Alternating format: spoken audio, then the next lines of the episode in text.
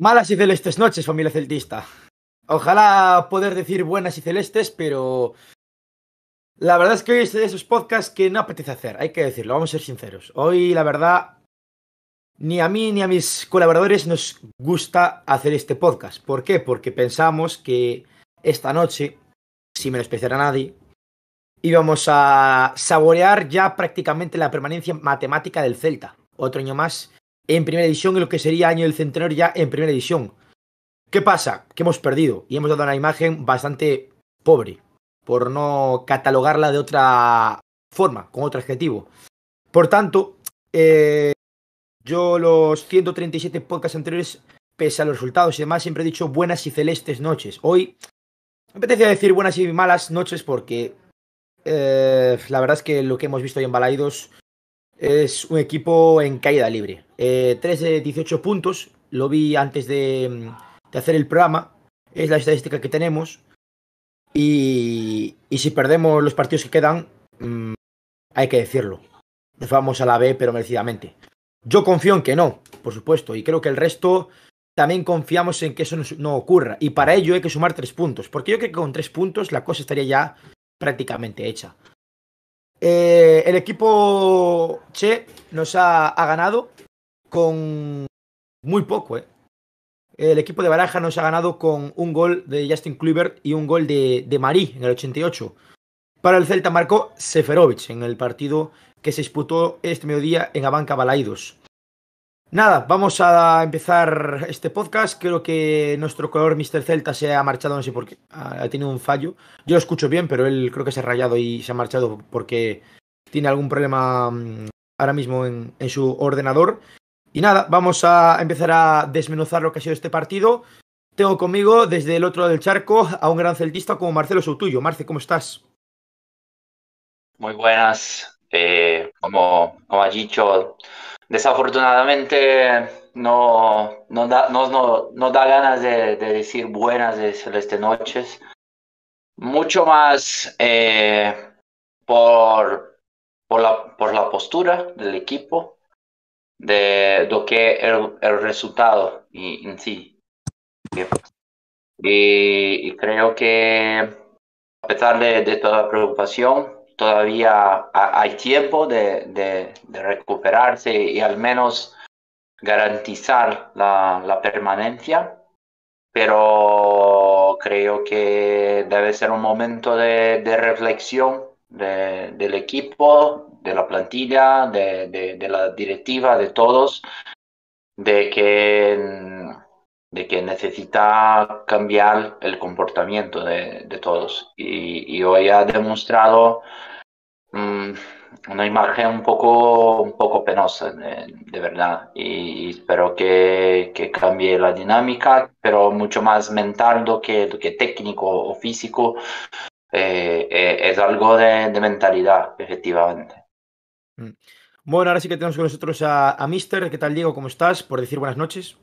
Buenas. Eh, la verdad que no sé por dónde, por dónde empezar, ¿no? Eh, escuché vuestros eh, discursos a media, pero yo dentro de lo malo del partido de hoy voy a intentar ser un poco optimista. Eh, optimista en el sentido de que creo que eh, si nos salvamos no va a ser por mérito del Celta. Eso yo creo que a día de hoy, sobre todo a día de hoy me, refiero en, en, los, en, los, últimos partidos después del parón de, de, selecciones. Si nos salvamos es más por demérito de los equipos que están por debajo que por mérito del Celta. Esa es la realidad, porque hoy menos mal que perdió, este fin de semana perdió Cádiz, perdió Almería, perdió Valladolid, perdió Getafe, o sea, perdieron prácticamente todos los de abajo. Entonces al final mantienes esa, esa distancia con, con el descenso. Eh, de cara a lo que pueda venir, yo creo que es muy sencillo. Yo creo que con tres puntos ya podemos dar prácticamente por matemáticamente la permanencia lista. Pero claro, las sensaciones no son nada buenas. No sé qué pasa en este equipo para que de. Para que, joder, después del Mundial, pues tuviéramos una racha de resultados y de juego muy, muy, muy, muy buena. A ver, es otro parón por selecciones y que el equipo pues no esté dando ni, ni la sombra del nivel que se esperaba. Que sí, que es un equipo que, joder, le mete ganas y demás, sí, pero que de juego, ah, me está faltando mucho. Y no voy a culpar a Carvallal, también os lo digo, o sea, no lo veo culpable de esta situación para nada. Veo muchos jugadores que no están, no están pensando ya más en... O, la idea que tiene en la cabeza es que como el equipo ya virtualmente se daba hace ya cinco jornadas, se daba matemáticamente salvado, pues ahora eh, igual tiene la cabeza en otro lado de lo que va a pasar de cada año que viene, si están pensando en salir a otro equipo, no lo sé. Eh, después, bueno, supongo que entraremos un poco más en detalles, pero bueno, eh, jugadores como Gabri Veiga, Yago Aspas, a Beltrán no lo voy a meter en el saco y habrá gente que me, que me eche piedras, pero yo a Beltrán lo siento, pero no lo voy a meter. Podemos decir que juegue o haga cosas mejor o peor, pero es un jugador que siempre está y corre como el que más y y aún recuerdo alguna jugada en los últimos minutos de repliegue en una, contra del Valencia y fue uno de los pocos jugadores que llegó. Eh, yo ahora lo que espero es salvación matemáticamente lo antes posible, tres puntos. Ya no digo una victoria, tres empates, me vale.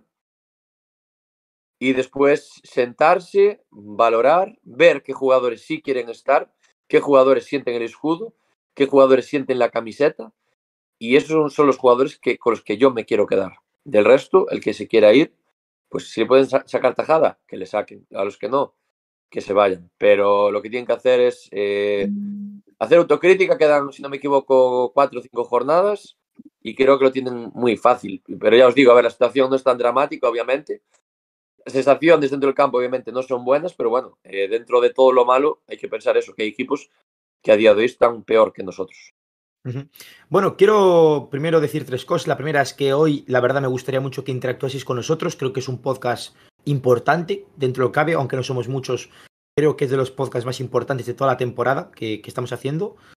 Eh, por tanto, bueno, eh, os animo a interactuar con nuestros con nuestras redes sociales. En Podcast Celeste en Instagram podéis mandar vuestros audios por si queréis, bueno, pues cualquier tipo de... Aquí, aquí, aquí, aquí es aquí donde podéis mandarnos vuestros audios y demás si queréis interactuar en este programa. Lo segundo que quiero decir es que mm, yo hoy he notado al final del partido pues un ambiente como de, derrotismo en la afición, en la parroquia viguesa que hacía mucho que no veía, como si estuviésemos en el abismo, que, no estamos, de hecho estamos a cinco puntos. Eh, Oscar, si puedes pincharme la clasificación, ahora mismo quiero poner un poquito en, clave clasificatorio para quitárnoslo de encima lo antes posible y, entrar al grano con el análisis del partido.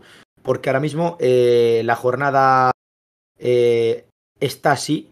el Barça está que está jugando, pero bueno, está goleando en el derby, o sea que bueno, no, no tiene mucho que ver. Y lo que sí que quiero ver es que estamos en decimotercera posición con 39 puntos, pero está el Valencia, que nos ha ganado con 37 ahí el Almería a tiro de piedra con 36, el Cádiz con 35, el Valladolid con 35 y el Getafe con 34. Ojo, Golaveras ganado del Getafe. ¿eh? Están a 5 puntos y no me quiero poner en una textura negativa, pero vamos a jugar contra tres equipos que se juegan la vida. Que son el Atlético que se está jugando Europa, Girona que se está jugando Europa y el Cádiz la permanencia. O sea que es un rival directo. Pero mira, yo ya os digo, Faltan ahora mismo cuatro partidos. Cuatro por tres, doce puntos. ¿A cuánto estamos del descenso? A cinco. ¿Vosotros creéis que los equipos que están por la zona de abajo van a hacer todos entre cinco, seis o siete puntos? Yo creo que no. Y a mí es la esperanza, la esperanza que me da, ¿eh? pues lo veo la verdad que muy complicado que, que todo esto se vaya al garete y demás. Pero yo confío más, obviamente, en que pierdan todos estos equipos, porque ellos también, nosotros tenemos un calendario, sí es cierto que es jodido, pero ellos también. Y van a jugar contra equipos pues, que se pueden estar jugando. O sea, no es el calendario, la verdad, de cada equipo ahora mismo. Pero sí es cierto eso, que hay que esperar que estos equipos no van a hacer semejantes puntos. ¿Qué me dices tú que hay un equipo dos por debajo nuestra? Sí. Estamos hablando de que son cinco equipos prácticamente los que están metidos ahí. Entonces yo lo veo bastante, bastante, bastante eh, complicado. A pesar, a pesar de, del pesimismo que, que hay, ¿no? Hay que sacar siempre algo positivo. Sí. Ahora vamos a meternos ya en, plano partido, si os parece, chicos. Perdón por cortar de Marcelo, pero me apetece ya empezar a analizar el partido. Y sí, eh, yo soy bastante pesimista porque el Valencia es un equipo que especialmente esté haciendo muchos goles. Tenía muchas bajas en, en ataque. Eh, no juega su principal baza Edison Cavani, el internacional Charrúa. Y te hace un gol muy fácil, minuto 8 de partido. O sea, eh, vi muy mal a, a, Cervi como lateral izquierdo. De verdad creo que, que ha sido eh, lamentable el partido de Cervi en banda izquierda. Después ya cuando tuvo más oportunidad de, de, atacar, sí que ya se vi, se vio a un Cervi mucho más cómodo y demás, pero como lateral le cogían la espalda jugadores que tienen 19-20 años sin experiencia ninguna. Y, eso da, que hablar, o sea, da que hablar. Después, eh, Gabri y Yago están a un nivel muy bajo, o sea, jode decirlo, pero es que hay que decirlo. O sea, Gabri y Yago Aspas, y no es por criticarlos, es que es así, o sea, hay que decir las cosas. Está a un nivel muy bajo. Y yo entiendo que ya eh, Yago tiene ya eh, 35, 36 años y ya no está a su nivel. Y, y Gabri, pues, igual desde que habla todo el mundo de él, tiene muchos pájaros en la cabeza, pero es que necesitamos a, jugadores centrados. Y otro de los grandes handicaps del Celta es que tenemos una plantilla muy corta, hay fondo de armario. Y así no se puede competir, tío. Tienes equipos como el Girona o el Rayo Vallecano que tienen 19-20 jugadores. El Celta tiene a, a 13-14. Y lo llevamos teniendo mucho tiempo así. Y la. A mí el discurso que, que me digan a la directiva de que no, preferimos jugadores, eh, muy pocos jugadores y después eh, una, una rotación del filial. Mira el filial, el filial ahora estás, estás condenando al filial en los últimos partidos. Que de hecho estamos en playoff por eh, diferencia de goles con el Linares. Pero bueno, eh, creo que se están haciendo malas cosas en, en muchos estamentos. La culpa pero, se le quiera tirar a Carballal, yo creo que Carballal no tiene culpa. Esa actitud no puede salir contra un Valencia desahuciado y otra vez regalar puntos porque somos. Sea, contra el Mallorca perdimos, contra el Elche ganamos porque el Elche, el Elche bueno, desahuciados hoy ganaron al Atlético Madrid. O sea, pero mira, Javi, una. Después contra, contra equipos que están desahuciados y les regalas puntos. Es que es lo de siempre, de verdad que, que, que es que es desidia. Y mira que, que, sabemos que somos del Celta, que somos un equipo de equipo bajo, que somos un equipo eh, que, que, obviamente pues no va a competir nunca por títulos, pero joder, siempre lo mismo, tío. Es que no somos como un Osasuna que coño, que llegan a una final de Copa. A mí me dan envidia estos equipos que tienen un poco más de ambición, tío. Es que yo... Sí, hoy, hoy estoy en plan derrotista, sí, lo sé, pero... Vamos a ver. la sensación que es algo de Valeidos hoy, eh, de verdad. Vamos a ver, echarle la culpa ahora mismo a día de hoy a, a, la planificación deportiva para mí no es una excusa. ¿Por qué? No, Porque la planificación deportiva, no.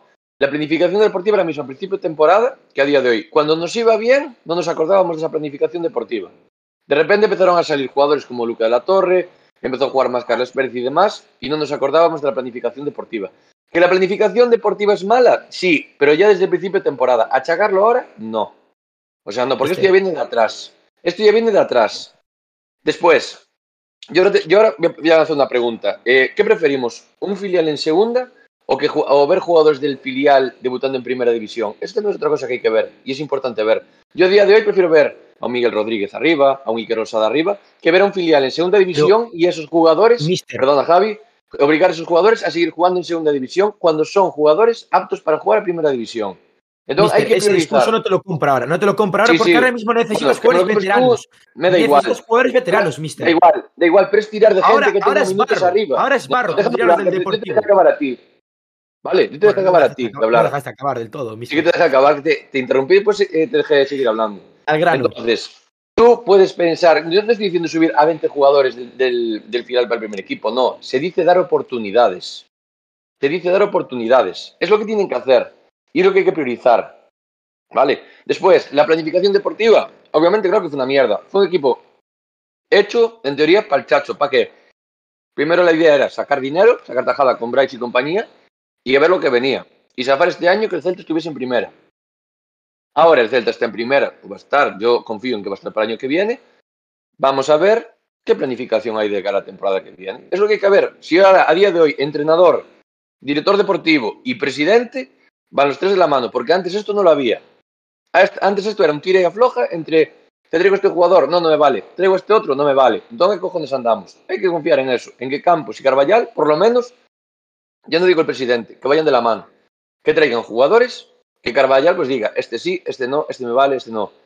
Porque al final Carballal demostró que cogiendo un equipo penúltimo, con la plantilla corta que había, nos llegó incluso, bueno, no me meto en ese saco, hubo algunos que incluso se ilusionaron con Europa. Vale, con, con, esa plantilla tan corta que había, despuntó un tal Gabri Veiga, despuntó un tal Carles Pérez, eh, sacó la mejor versión de Aidú, incluso Unai parece que recuperó un poco el nivel, Galán tuvo mejores días, es lo que hay que ver. Que hay un entrenador que, joder, que está sacando rendimiento. Vimos debutar incluso un tal Will Swedberg, que, no sabíamos ni que existía ese chaval. Eh, llegó a sentar a un tal Hugo Mayo, o sea, cambiaron cosas. Pero ahora, claro, eso hay que darle continuidad de cada año que viene y vamos a ver cómo se hace esto. Van a salir, van a llegar, bueno, 40 millones de euros y vamos a ver cómo se invierte el Celta. A partir de ahí vamos a ver cuáles son los objetivos reales del Celta. Si tener eh, la, la, cuenta del banco petada de dinero o si ese dinero es para invertirlo. Yo no voy a decir en hacer fichajes top, pero sí en traer jugadores, como dije antes, suden la camiseta y suden el escudo, porque al final es de lo que se trata. Porque a mí la sensación que me da día de hoy es que hay jugadores que están pensando más ya de cara al mercado de fichajes en dónde van a estar el año que viene, que, que, que en seguir en el Celta la temporada que viene. Al único que veo enchufado, la verdad, o voy a decir a los dos que más enchufados veo, son a Carles Pérez y a Tapia. Para mí hoy son los, que, los, los únicos que se salvan, los únicos, porque del resto, la verdad, bah, a mí no me disgustó. Tienes que traer si alguno a cuya manera, no me pero disgustó mal. Para mí Hugo jugó un partido de que decir, Hugo, ¿no? no lo hizo mal. Tampoco estuvo mal, pero cuando después cuando tenemos las notas y tal, valoramos un poco más individualmente. Pero, pero es bueno. que no sé, yo tengo la sensación, y ahora le doy el paso a Marcelo, yo es que probablemente hoy lo hablaba con mucha gente al salir del estadio y demás que me pararon en, para hablar y tal del partido.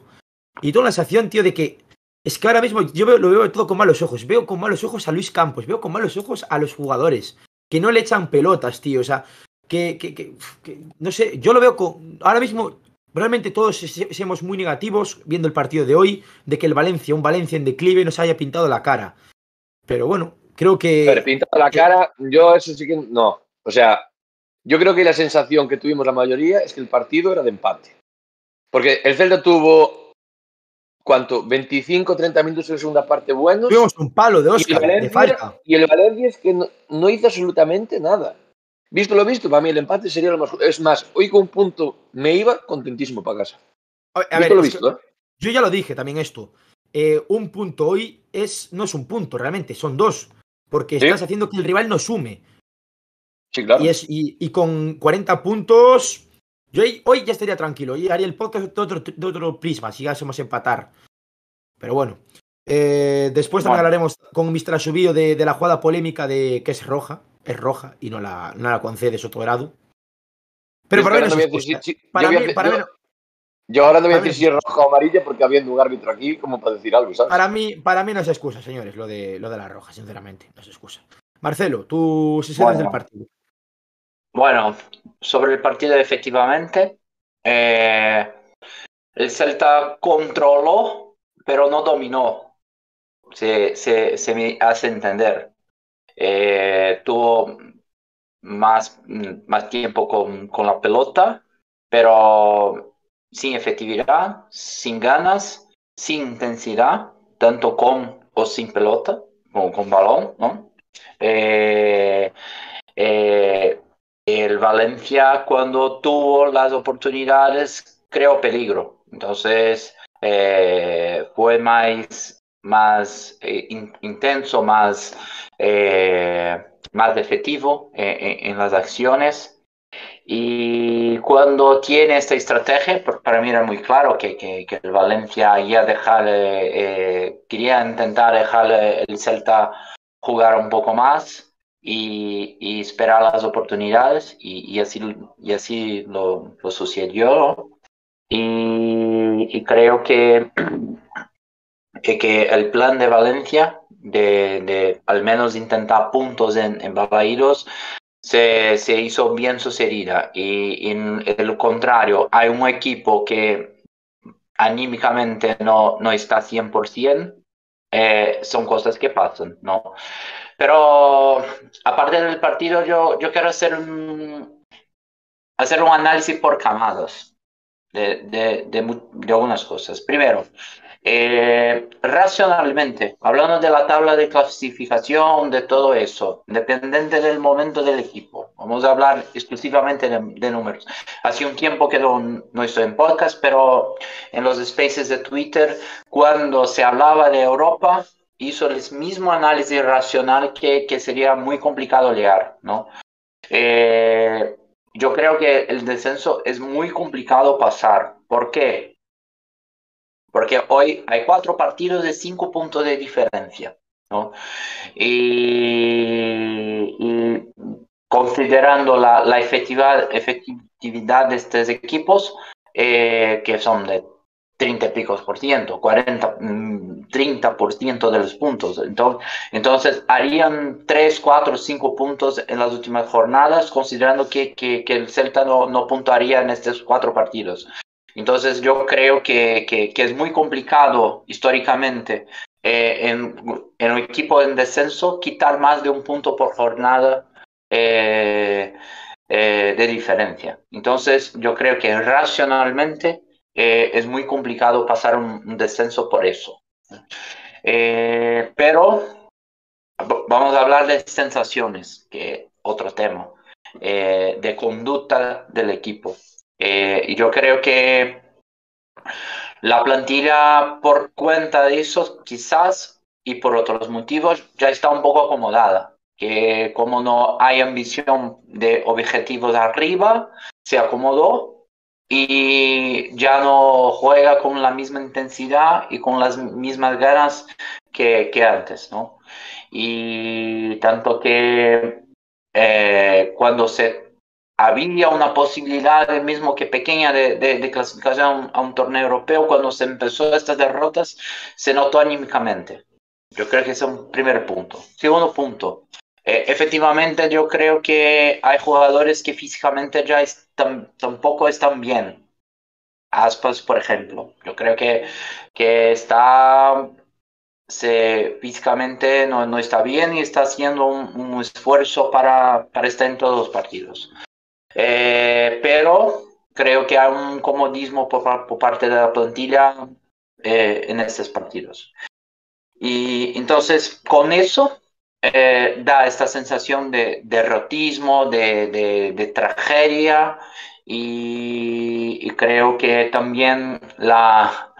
Yo creo que el celtismo sufre de un, de, un, de, una cuestión muy importante. ¿no? Nosotros somos muy superlativos, ¿no? En todo. Cuando estamos mal, la narrativa es siempre que estamos muy mal.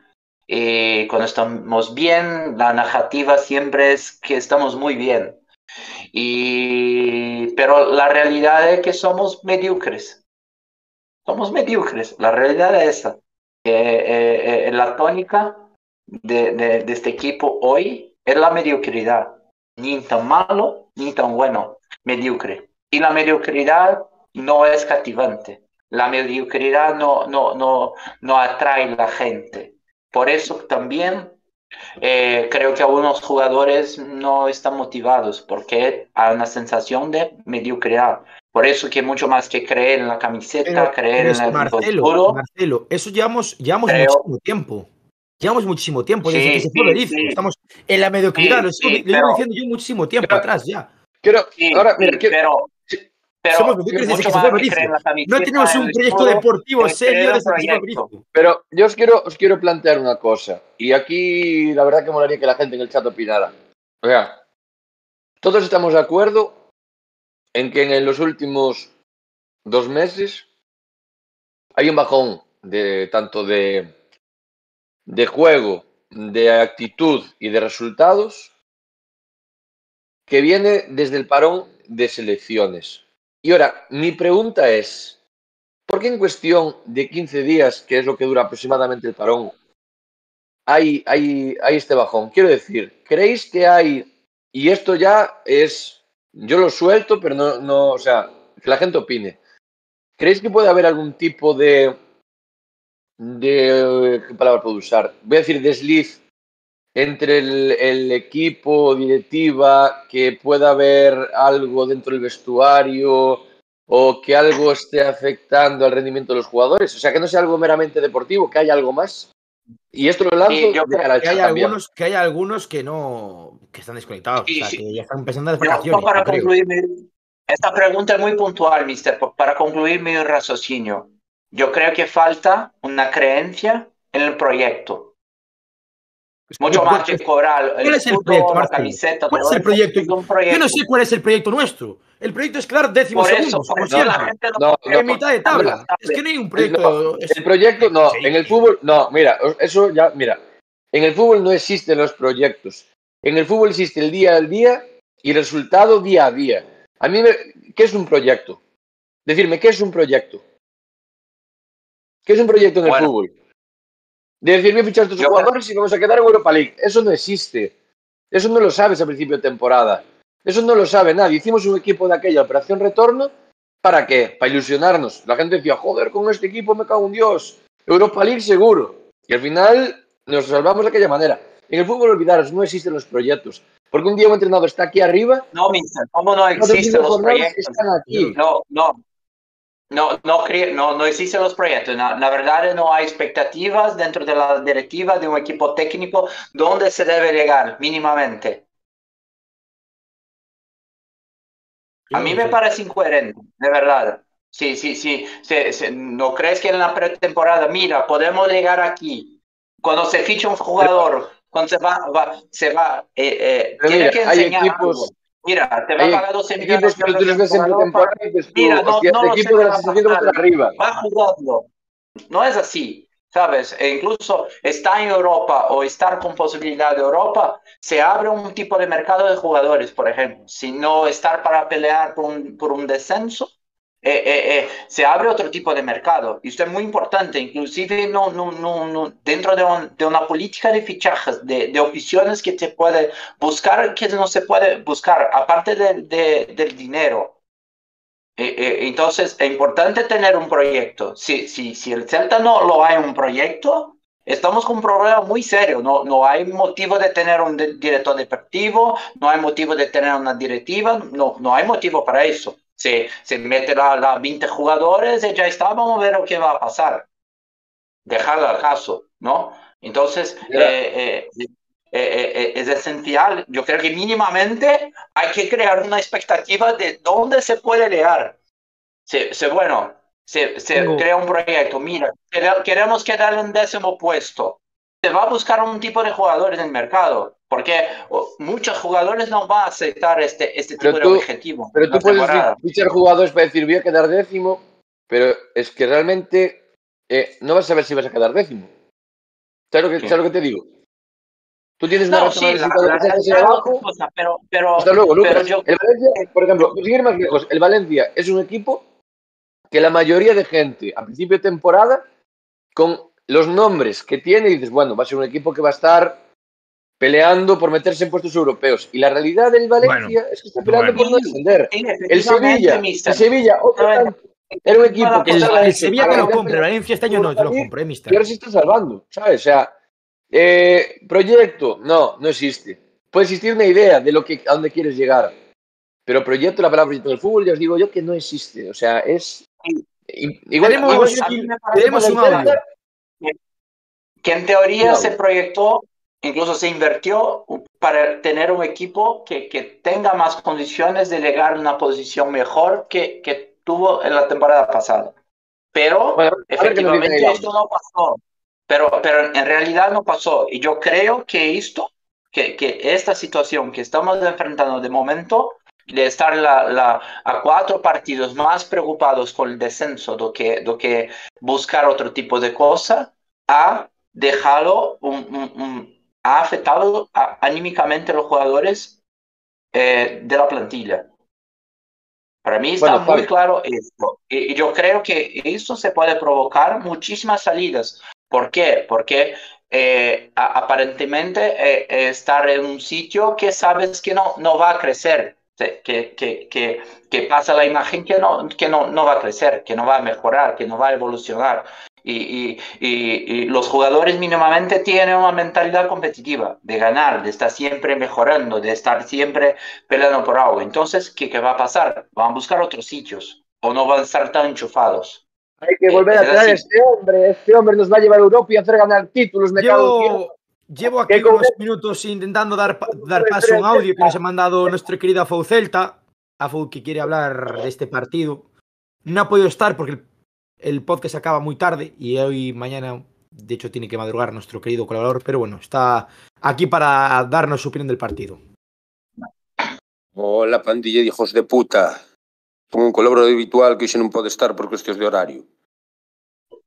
Estábame.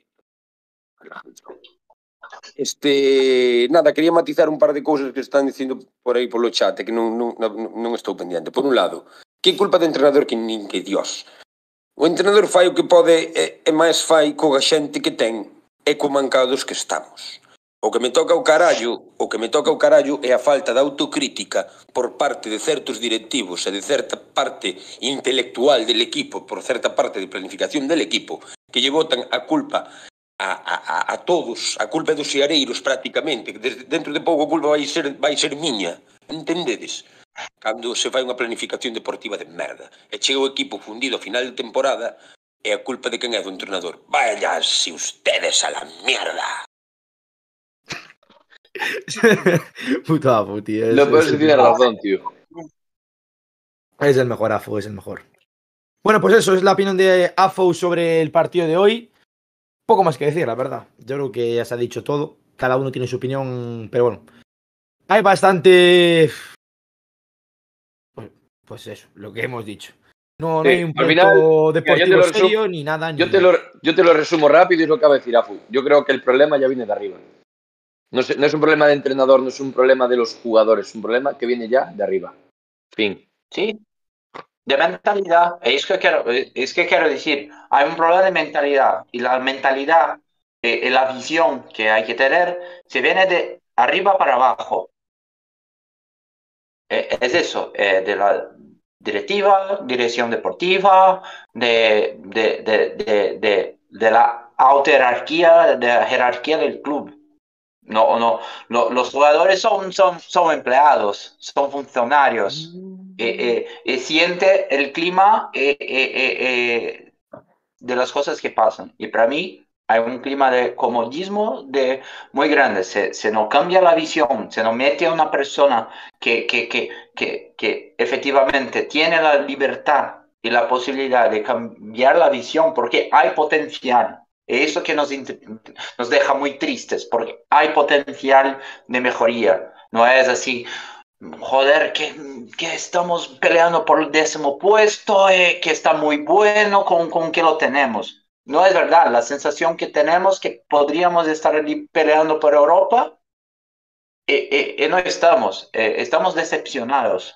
Y, creo que la directiva y, todos lo- lo- los implicados directamente del planeamiento del club tienen que se sentir de esta forma.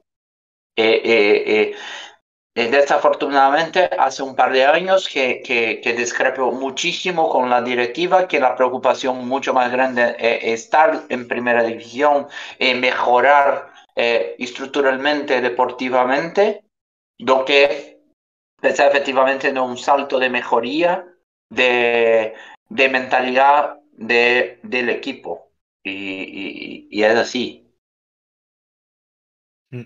Bueno, tenemos aquí otro audio que me acaban de, de enviar. Si queréis lo pongo y, y después pasamos a datos rápidamente y le damos la bienvenida al calvo más sexy de todo el, de todo el mundo, el árbitro más sexy que va a poder. dentro, de, dentro de poco lo voy a coger. Estoy ¿eh? viendo, calvo estoy viendo. Mister, ha subido, está silenciado todavía, pero es que qué sexy eres, de verdad, tío. No, Mister, tú eres un, fal- un falso calvo. El calvo Mima. guapo, sexy es él. Cuando te coja te voy a meter una hostia.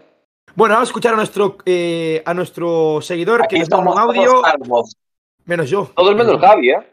Javi, Sí, sí. pero todo, todo llega. Ya no saben. Todo llega. Sí. sí, sí. Bueno, De vamos a escuchar aquí el audio. Vamos a escuchar aquí el audio.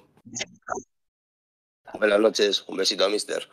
Lo que quiero decir es que la directiva tiene que hacer autocrítica, porque tienen jugadores de ligas que no conocen ni en su casa y no dan rendimiento inmediato en, la- en la- en el primer equipo. Y luego, que tienen que fichar jugadores más de la Liga Española, como en Segunda División, que eso sí que pueden dar un rendimiento inmediato. Es mensaje de school. Pues, a Marcelo ver, niega con la cabeza. yo te, yo te haría un... O sea, sí, sí, pero no. O sea, sí, pero no. Estoy de acuerdo a medias. Yo estoy de No. acuerdo a medias. Ojo. Justifica tu respuesta, Marcelo, ¿por qué no? Vamos a, cuando estamos de Europa League, ¿no? Con, con Vaz veniendo de Evian, con Lobótica veniendo de Eslovaquia,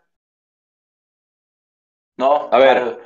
A, a Tucu que venía de, de, de, de, de, del equipo medio de, de Chile. No, En no. Remor, que venía de Borussia que venía de Uruguay.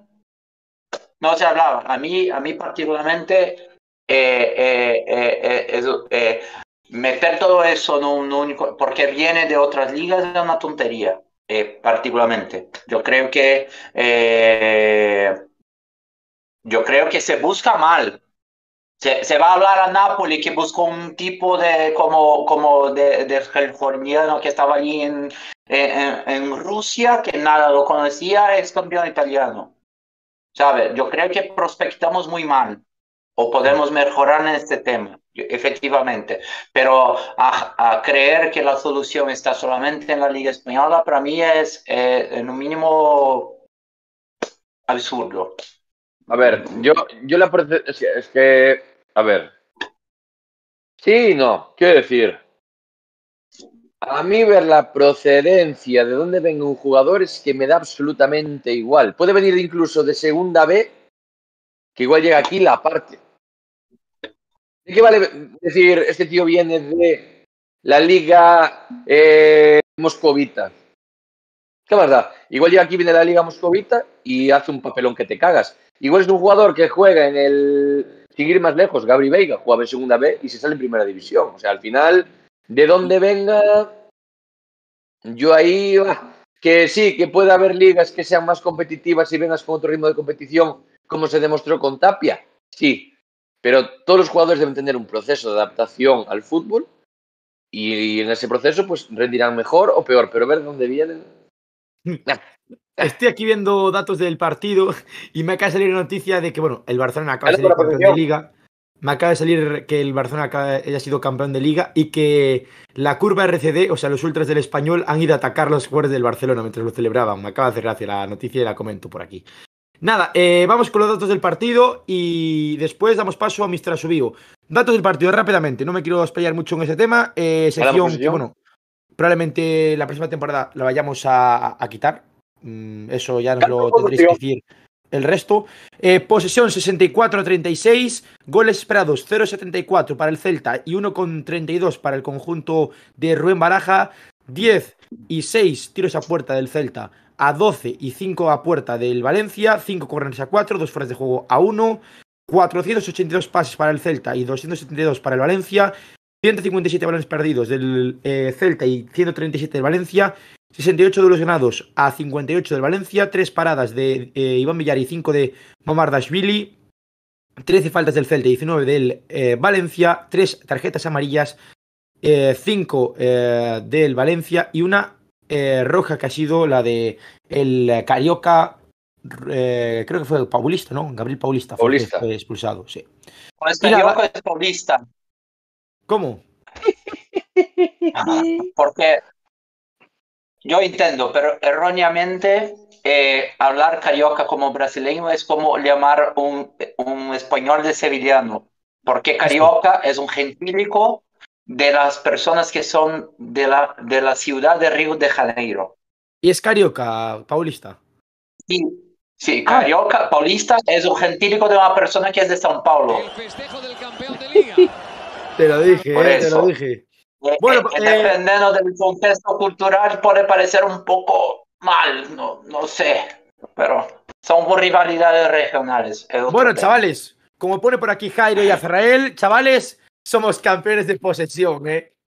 De posesión somos campeones bien. de liga. No rival, hostia. Que no se diga, la posesión. Posesión en Dodgers, ¿eh? 64 de posesión. Bueno, tenemos con nosotros al árbitro calvo más sexy de España, al hombre con la mirada de las... eh, Bueno, no voy a decir ningún tipo de cosa porque igual me está escuchando la parienta de Mr. Asubio, a la que le mando un fuerte abrazo, por supuesto. No la conozco de nada, pero le mando un fuerte abrazo. Con nosotros, Ushio, Mr. Asubio, ¿qué tal? ¿Cómo estás? Buenas noites, que tal? Bueno, tú contentísimo. Te estoy viendo, estás partiéndote la caja, por no decir otra palabra más obscena. ¿Qué, ¿Cómo viste el partido en plano arbitral? Y si quieres aportar incluso también tu sapiencia futbolística para catalogar el partido del Real Club Celta, del equipo valencianista? Nada, eu de fútbol deixo vos a vos os vosos comentarios, que sodes os expertos. Eu falo do meu. Eh, temos nove xogadas en total que vamos a repasar. Eh, dúas máis problemáticas que o resto. O resto creo que son bastante claras e non teñen moita discusión. E despois así, quitando esas xogadas que repasaremos, eh, estivo mal no desconto, porque desconta cinco minutos e hai eh, un cartón vermello durante ese tempo de desconto, polo tanto, habendo un cartón vermello, protestas e demais, como mínimo debe de chegar aos seis ou sete minutos, e despois nada, decir que eh, Tapia está sancionado para o seguinte encontro, por acumulación de amonestacións, e os apercibidos van a ser Aidú, Beltrán, Carles Pérez, que tamén puido ver unha amonestación eh, por curtar un ataque prometedor de Gallá cando prácticamente se metían na área céltica, Larsen e Luca de la Torre. E perdou algunha, como tres amoestacións teño contabilizadas ao Valencia. Dúas foron nos primeiros minutos, desde que empezas a xestionar e demais. E, e nada, e, si queredes, entramos nas xogadas polémicas que é onde está chicha do encontro. Imos aló. Veña, pois a ver se si Óscar nos manda, aí está. Que rápido, eh. eh Pois esta xogada quedou no limbo, non a puido ver eh, o señor Sotogrado, eh, porque Seferovic xa centrou, entonces seguramente seguiu a trayectoria do balón e non quedou eh, pendente dese posible encontronazo que podía suceder aí entre Seferovic e Fulquier. E estes, estes lances de pisotóns ou entradas con tacos por diante hai que diferenciar o criterio do CTA, que hai dúas opcións si ese contacto que sucede aí, eh, dese pisotón eh, do nocello para baixo quedan en, amosta, en amoestacións, do nocello para arriba serían cartóns vermellos, ou se hai eh, se dobla articulación tamén sería cartón vermello, ou de nocello para baixo tamén sería cartón vermello se a forza empregada é moi excesiva. E aquí hai un pisotón cunha forza normal que debeu de ser amoestado, pero quedou no titeiro, por eso de que Sotogrado seguiu a trayectoria do balón seguramente e non apreciou eh, o lance como, como debería. Eh, vamos, a segunda, Óscar, si podes, é unha man de Javi Guerra tras o disparo de Luca de la Torre, que é unha xogada moi parecida a outra con xogadores opostos que veremos a continuación. Eh, o disparo de Luca de la Torre, que agora non estamos vendo, Seguramente Óscar está co, co tema da miña pantalla, que non me vexo aí mitad en mitad. Pois un disparo de Luca de la Torre dende a frontal, onde Javi Guerra ten o seu brazo pegadísimo o seu corpo Estou intentando facelo a través do Twitter porque non temos aquí a imaxe. Ya, ya lo no... tienes, ya lo tienes. Si sí, ahora está. Ah, sí? Vale. Pois pues refresco ahora. Vale, pois ese disparo de Luca de la Torre, donde Javi Guerra eh, intenta deter ese balón co seu brazo proximísimo ao seu corpo. Mais próximo non pode estar, está totalmente pegado ao corpo. Ese balón pega no seu brazo, pero é unha mano non puñible por, por ese motivo de que está moi pegado ao seu corpo, non se fai non fai a, su, a súa silueta máis grande, nin corta a trayectoria do balón, senón que ese balón, se non chega a pegar en ese brazo de Javi Guerra, pegaría no seu corpo. Por lo tanto, non hai nada puñible aquí. Si queredes eh, discutirme algunha xogada ou calquer cosa, cortadesme e me decides, vale, pero estas eu creo que son bastante claras. Espera que eh, Javi acabe o para discutir. Como? Nada, digo que esperes a que Javi acaba de cenar para discutir. Vale, a seguinte. Eh, é unha posible patada de, de Almeida eh, en área che sobre Unai Núñez, onde considero que non é absolutamente nada. De feito, para min, E aquí Sotogrado debemos estar o central céltico por amagar ese posible contacto de Almeida. O que pasa é que os árbitros en estas xogadas están un pouco pillados porque si, si por exemplo, amonestase aquí a, a Unai Núñez e de repente houvese unha toma donde sí que hai un lixeiro contacto, como el eh, na ata tería que reflexar que es por dejarse caer dentro del área contra, contraria simulando ser objeto de falta, se aparecera un mínimo contacto, aí o Celta recurriría e a, e a amonestación sería retirada porque sí que aparece un pequeno contacto que pode levar ao chan, cando eso non debería ser así e deberían penalizarse estas situacións moito máis do, do que se fai con coas amonestacións pe, pertinentes. Seguimos e vamos para a cuarta, que é moi parecida á anterior que falamos da man, é un disparo, eh, xogadores totalmente opuestos, Javi Guerra, en esta vez en esta ocasión tira Javi Guerra e Unai Núñez na mesma posición prácticamente que o brazo que antes de, de do que fai o disparo ahora mismo Javi Guerra eh, corta esa trayectoria do balón pero como podemos ver o central do Celta non pode ter máis eh, máis o brazo pegado ao seu corpo. Os chés eh, pedían penalti pero estamos vendo que esa man está totalmente pegada no corpo de Unai Núñez polo tanto tampouco hai nada poñible en esta cuarta xogada do encontro. A quinta, e aquí ven unha das polémicas máis importantes do partido, eh, e Ilais, que golpea co seu brazo, peito, brazo eh, na cara, peito de, de, de Gabri Veiga, indica a infracción, eh, en este caso, Sotogrado, eh, saca ese posible eh, golpeo eh, fora da área de penalti. Está moi, moi, moi axustada esta xogada, pode ser dentro, recordemos que a liña de área penal pertence á situación que delimita, polo tanto, se si fose encima da liña, estaríamos falando de que sería un posible penalti. En esta xogada estamos vendo que eh, Gabri Veiga, por exemplo, ten o seu pé sobre a liña, pero como está o xogador medianamente ladeado, eu coido, se si teño que apostar algo, a que esa infracción sí que ocorre fora do terreo de xogo. Por que non entra o bar? Por que non manda eh, a Sotogrado a monitor a ver esta xogada para esclarecer ou non esclarecer e demais. Porque non hai ninguna toma que eh, faga que sexa nítida esa decisión.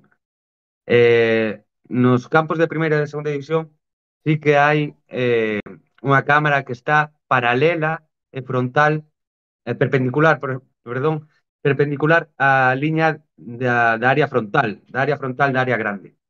Aí sí que hai unha cámara, por lo tanto, se hai unha fracción de estar dentro ou fora, sí que poderíamos apreciar con esas cámaras, pero en estas liñas laterais da área grande non hai cámara. Eh, polo tanto, utilizan todas as cámaras da retransmisión para se hai algunha que disipe dúbidas de se si é dentro ou fora, e como non está claro que se equivoque Sotogrado, eh, se houvese unha imaxe que demostrara que ese golpe a Gabri Veiga fose dentro da área, mostrarían ya e tería que rectificar porque ese golpeo eh, é dentro. De feito, se houvese unha toma que fose claro que hai que hai ese golpe dentro da área, nin, nin tería que ir a revisar a, a, as imaxes ao monitor, porque eh, xa lle dirían que sí que hai infracción, pero a infracción que sacou fora cométese dentro. Por lo tanto, xa lle dirían directamente que tería que pitar penal en vez de tiro libre directo. Tedes algunha dúbida ou algo en esta xogada que das máis polémicas do encontro? Que no, non está, non sei. Moi ben explicadito, eu creo, eh, Uxío. Moi bien ¿Sí? explicadito. Vale, pois seguimos. Eh, a seguinte, eh, a número 6, é eh, outra conflictiva. Aquí creo que vai haber disparidade de, de opinións.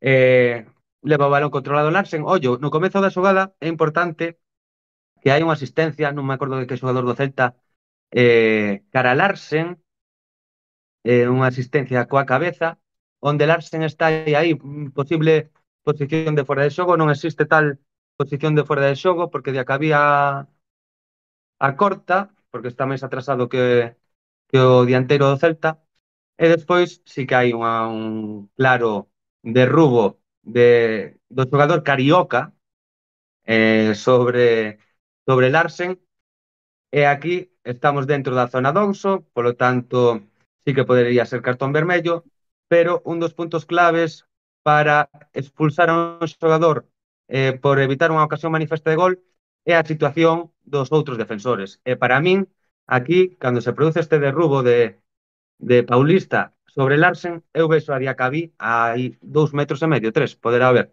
Eu coido que Diacabí sí que podería chegar a, a disputa do balón con Larsen e ademais, se temos dúbidas en directo entre amarela e vermella, o normal é quedarse coa amarela e non expulsar a un xogador albergando dúbidas. Eu creo que o máis normal e o máis eh, decente de facer no terreo de xogo se si tes unha mínima dúbida é deixalo en amoestación e non en vermella. Eu comprolle aquí a decisión a Sotogrado e a Media Jiménez de que tamén a considera non un erro claro obvio e manifesto porque decide non avisar porque para el tamén lle parece xogada de amoestación ou non lle parece un erro claro eh, deixalo en, amoesta en amoestación e, e non mostrar o cartón vermello como moitos iareiros do Celta están pedindo.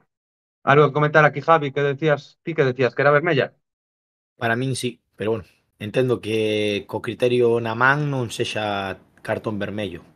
A ver, é que no fútbol hai xogadas grises. Falamos outro día de moitísimas xogadas grises. Esta está, esta está pois aí, aí eu, eu coido que non está tan no límite, para min é a amoestación, pero entendo que haxa moita xente que poida pensar que é cartón Yo- vermello. Eu, yo- de verdade que non vexo. Yo pregunto, eh, a ver, porque esta jugada la vi desde, digamos, desde el otro córner, entonces la perspectiva de televisión no la vi, no sé cómo es. Pero eh, si el jugador tiene balón controlado y le hace falta, no es roja, pregunto. Pero o é sea, que si esta un dos, situación clara en cara al portero, no sería roja. un dos puntos a ter en conta é a distancia. A distancia que hai son catro puntos, creo, a ver se me salen agora de memoria. O primeiro é a distancia dende de, de donde se comete esa infracción ata a portería, está bastante cerca porque está na frontal da área. Outro, a dirección do xogo, por exemplo, se Larsen estivese en esta mesma posición, enviase o balón cara ao córner en vez de cara á portería, xa sería amarela clarísima, porque non vai hacia a portería. E un dos puntos máis importantes é o número de defensores eh, a posición deles están cerca ou alonxados da, desa situación. Por tanto, esa, a min, joder, me parece que está bastante claro que de a que había está dous metros, dous metros e medio, tres. Que se non existise a infracción, a lo mellor el Larsen con unha zancada se tiraría a porta ademais. Pode ser.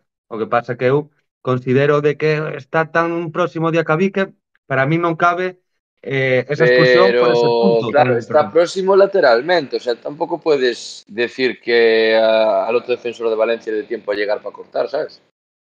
Yo es que, Sí, a ver, pero bueno. eh, viendo ciertos puntos, sí, yo estoy como Javi, que desde un principio pienso que es roja, pero por otro creo que es amarilla, entonces estoy en el, en el, en el punto intermedio, ¿sabes? Claro, no la veo eh, 100% clara, ni que sea roja, ni, Es que ni no que es sea amarilla, no sé jugador, si me tío. explico. Yo entiendo No, que pero lo, de no, ¿eh? pero lo de último jugador, eso ya hace tiempo que no existe como tal, si no me equivoco, y que, y que Edu me, me corrige, es eso. Lo acaba de explicar, que el jugador tenga el balón controlado, que vaya encarando hacia portería, que no vaya que hacia el córner y demás. Eso de último jugador hace mucho que no, que no existe. Pero claro, según el criterio que da, que da Edu, de decir que hay un jugador que está a menos de 3 metros, eh, claro, a 3 metros como de frente, en diagonal hacia la portería, lateralmente, es que eso es un poco relativo, ¿sabes? É que se estás a tres metros por detrás, se está a tres metros por detrás del Larsen, aí A ver, por detrás no lo por hecho, pero si tú imagínate que el otro defensor está, eh, digamos, a la par, y si Larsen, imagínate, pues eh, en esta jugada, ¿no? Pues le zancadillea o le hace falta lo que sea, y Larsen tiene opción de tirar hacia portería, al final lateralmente lo que decías antes, si Larsen da una zancada un poco larga, es que ya encara portería, ¿sabes? Entonces, es ahí el punto en el que yo estoy, que no lo veo del todo claro, ¿no? Entón, por eso, sí. para mí, en cierto punto, eh, para mí es más roja que, que amarilla. Para mí, eh? Xa, pero como, como, como hai dúbidas, é o que estábamos falando, como hai dúbidas, sí. eu creo que tirando pola vía de ser eh, máis amarrategui, cabe mellor a amoestación que a vermella, porque ao final, si... imagínate que votas a un tío de maneira insusta ten máis repercusión ah, pero, a expulsión si, que si, a si, Manchester. Te pregunto, si fuese roja, eh, podría entrar el VAR e ratificar a jugada?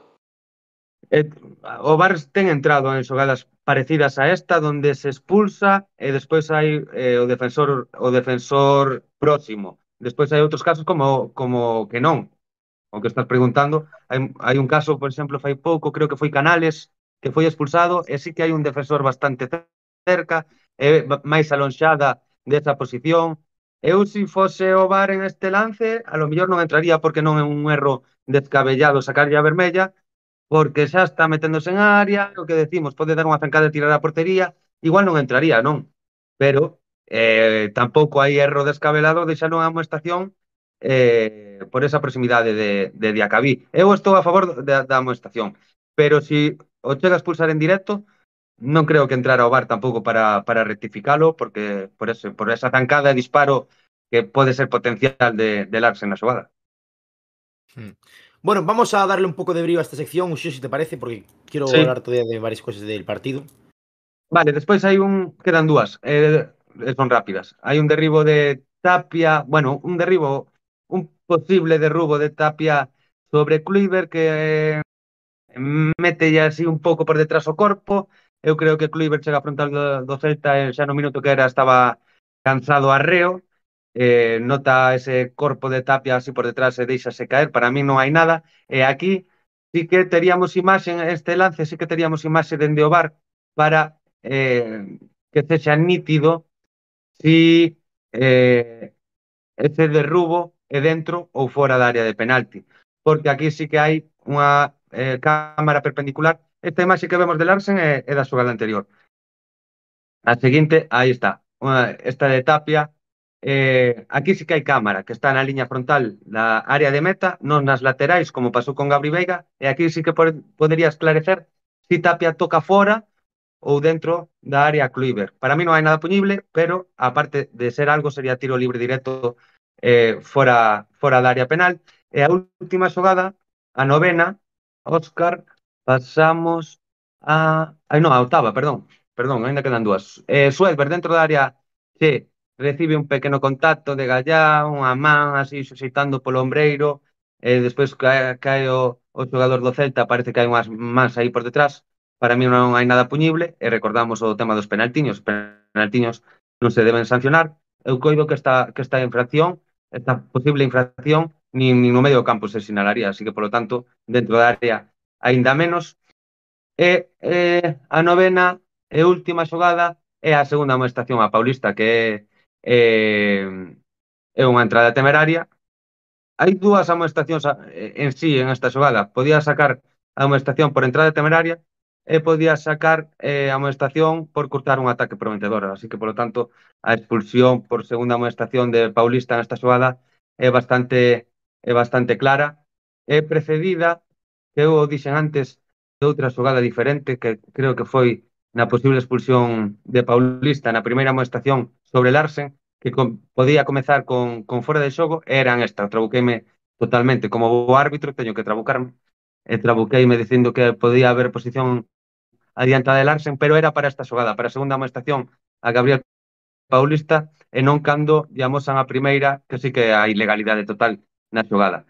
Eh, nada máis, estas son os lances do encontro onde a xogada esta da posible expulsión a Paulista no minuto 73 creo que foi sobre Larsen eh, ao posible penal que para min tampouco é porque ese manotazo coido que se produce fora fora da área penalti son as xogadas máis importantes. O resto todas ben saldadas polo árbitro rioxano Sotogrado.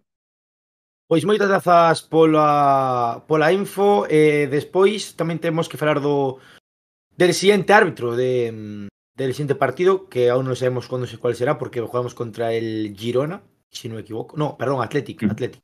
Athletic jugamos Sí. en la catedral el próximo sábado a las 4 de la tarde en Samamés. Pero bueno, eh, lo que decías, eh, tenemos esos apercibidos que comentabas, una lista bastante extensa de apercibidos. Y nada, Athletic Girona, Cádiz y Barça, que serán los eh, rivales del el Celta en los próximos partidos. Antes de que te vayas, hay una jugada en esta jornada que Oh, ha sido, de hecho, hace nada, hace un rato, en el estadio José Zorrilla. ¿Sabes cuál, cuál te voy a decir, no? La, que, la del final de la primera parte, que no fue gol del Valladolid. ¿Crees que está bien pitar justo ahí cuando el jugador del Valladolid dispara portería acaba marcando? non está ben pitar en ese momento, o que pasa que, eh, vamos a poñer en contexto o que pasa.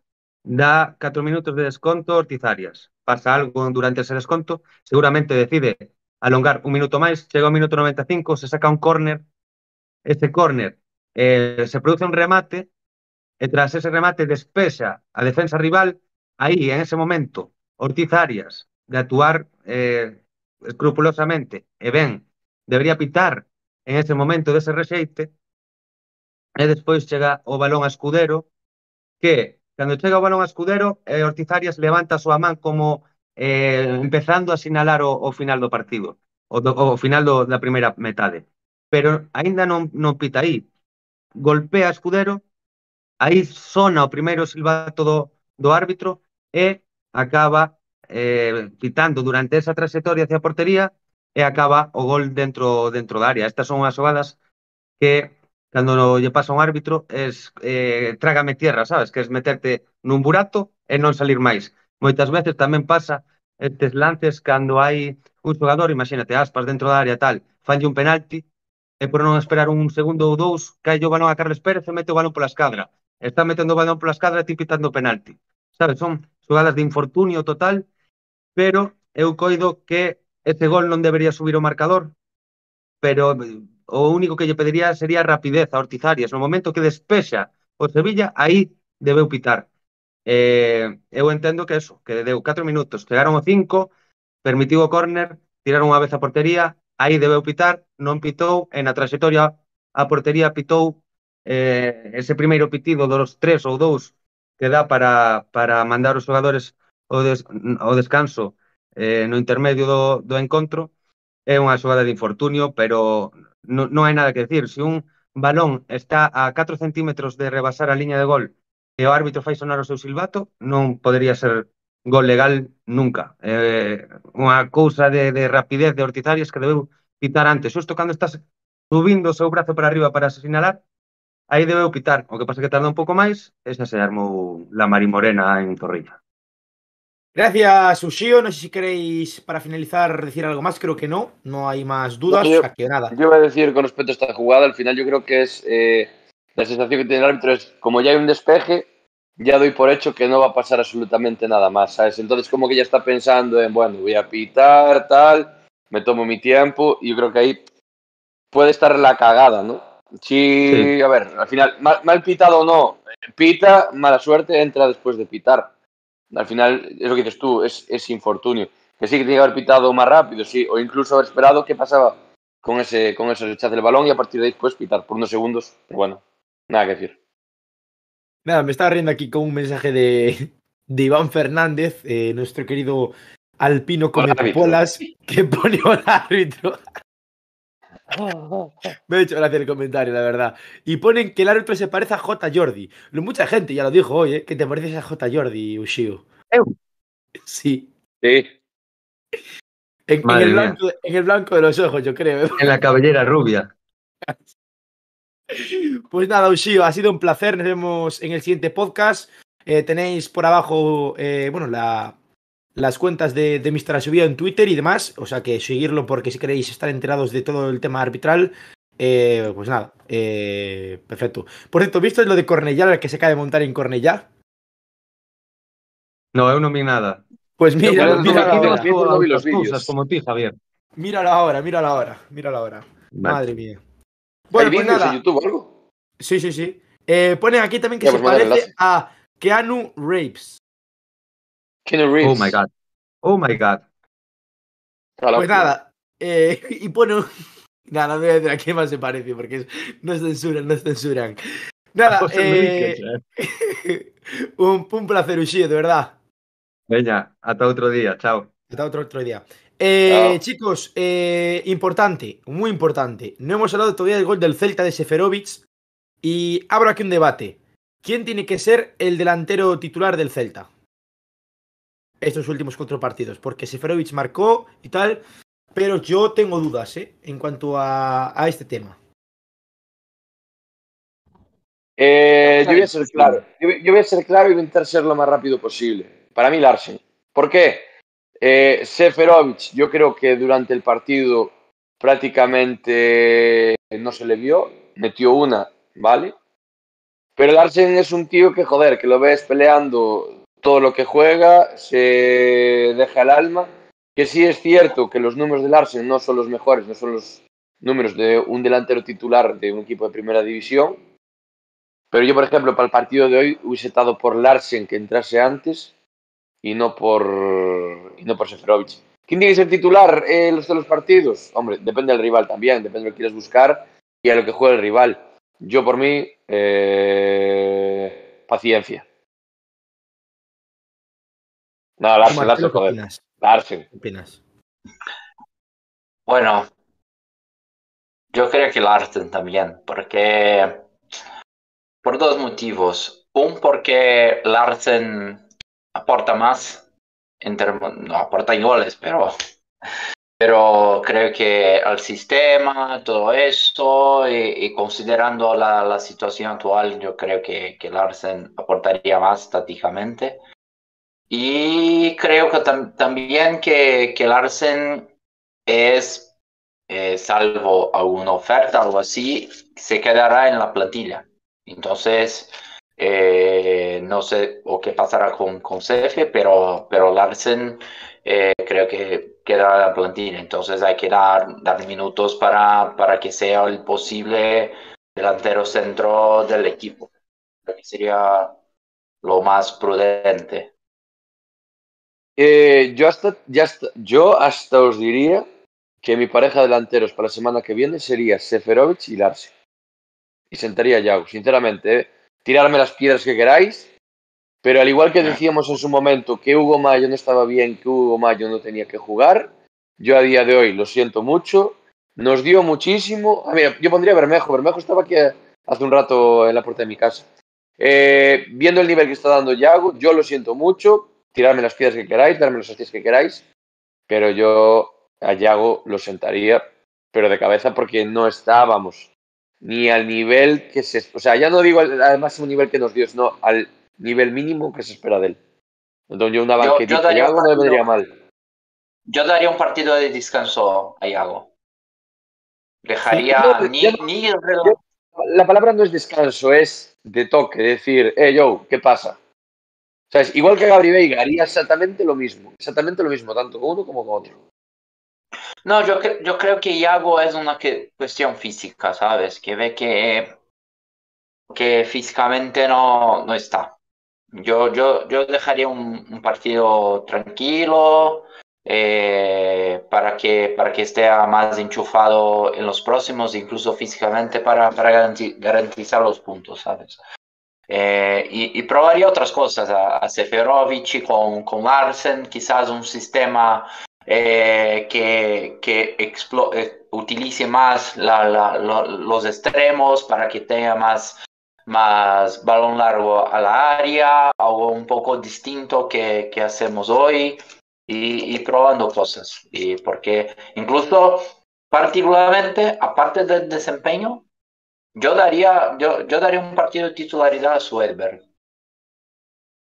Yo, yo, yo haría un cambio de, de, de- del 11 muy, muy fuerte para dejar un mensaje muy claro que, que si no rinde, no juega. Eh, eh, eh, es así, yo creo que el mensaje debe ser a partir de ahora, de estos partidos finales, que, que, que, ah, yo creo que debería dejar un mensaje muy claro sobre este tema. La, la oportunidad.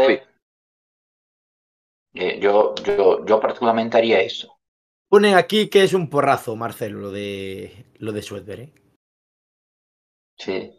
Es un porrazo. tampoco es descabellado. Yo, Vamos, sí, parte estoy de acuerdo vamos. también con Marcelo. O sea, hay, hay- hay que, que dar un O toque de sea, atención. un Pues para ¿por qué quien está cagado. pues también es verdad. Buen proverbio. ¿Qué es un pedo para quien está cagado? ¿Sabes? Para mí la actitud no se negocia. ¿Eso quién lo decía? Eh, Mohamed. es ¿no? eso. Lo decía el turco Mohamed. La actitud no se negocia. Sí. Vamos con las notas de este partido entre Celta y Valencia. Este es 1 a 2.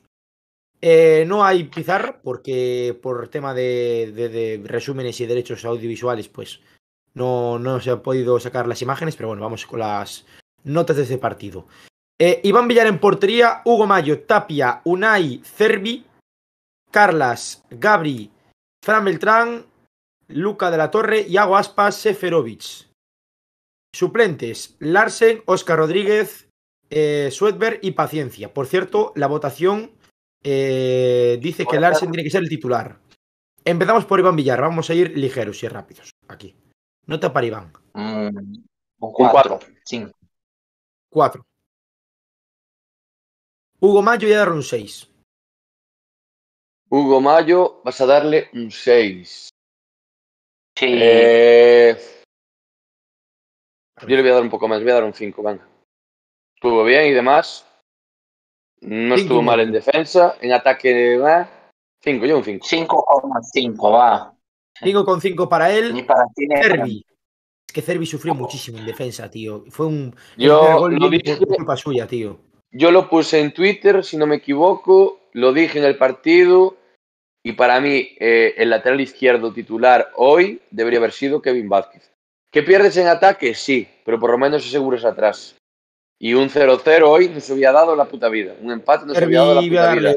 un 3 o un 2. Yo a Cervi le voy a dar un... 2.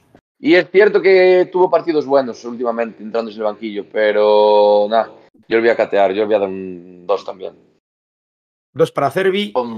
Eh, nota para Tapia.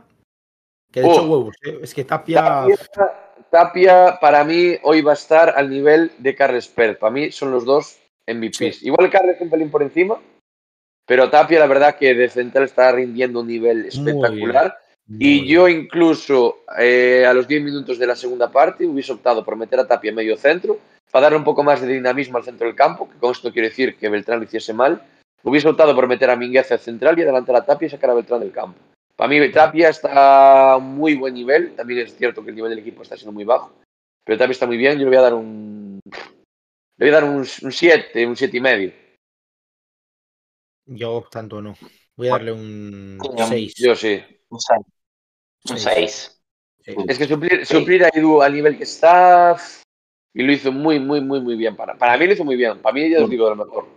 Sí, sí, pero un 6. Yo creo, Seis. pero está fuera de posición, todo eso, pero Ojo, estamos dando estas no notas, pero no cambia, no cambia nuestra visión de que el partido fuera mierda. O sea, la nota del Sí, equipo claro, va a ser un claro, 2. sí, un sí, 2 o un 1, la nota del equipo. Pero individualmente hay gente que se puede salvar de la quema, por supuesto.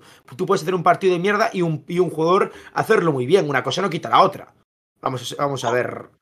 No, no, lo digo porque en el chat estoy viendo venir de que la gente, de que la gente va a poner en contexto de que antes dije que fue una mierda de partido y ahora estoy dando una nota. Para mí, Tapia, Tapia, Hugo Mayo y Carlas Pérez, para mí hizo un buen partido. El resto me van a suspender todos. Ya veréis las notas de Yago y el resto.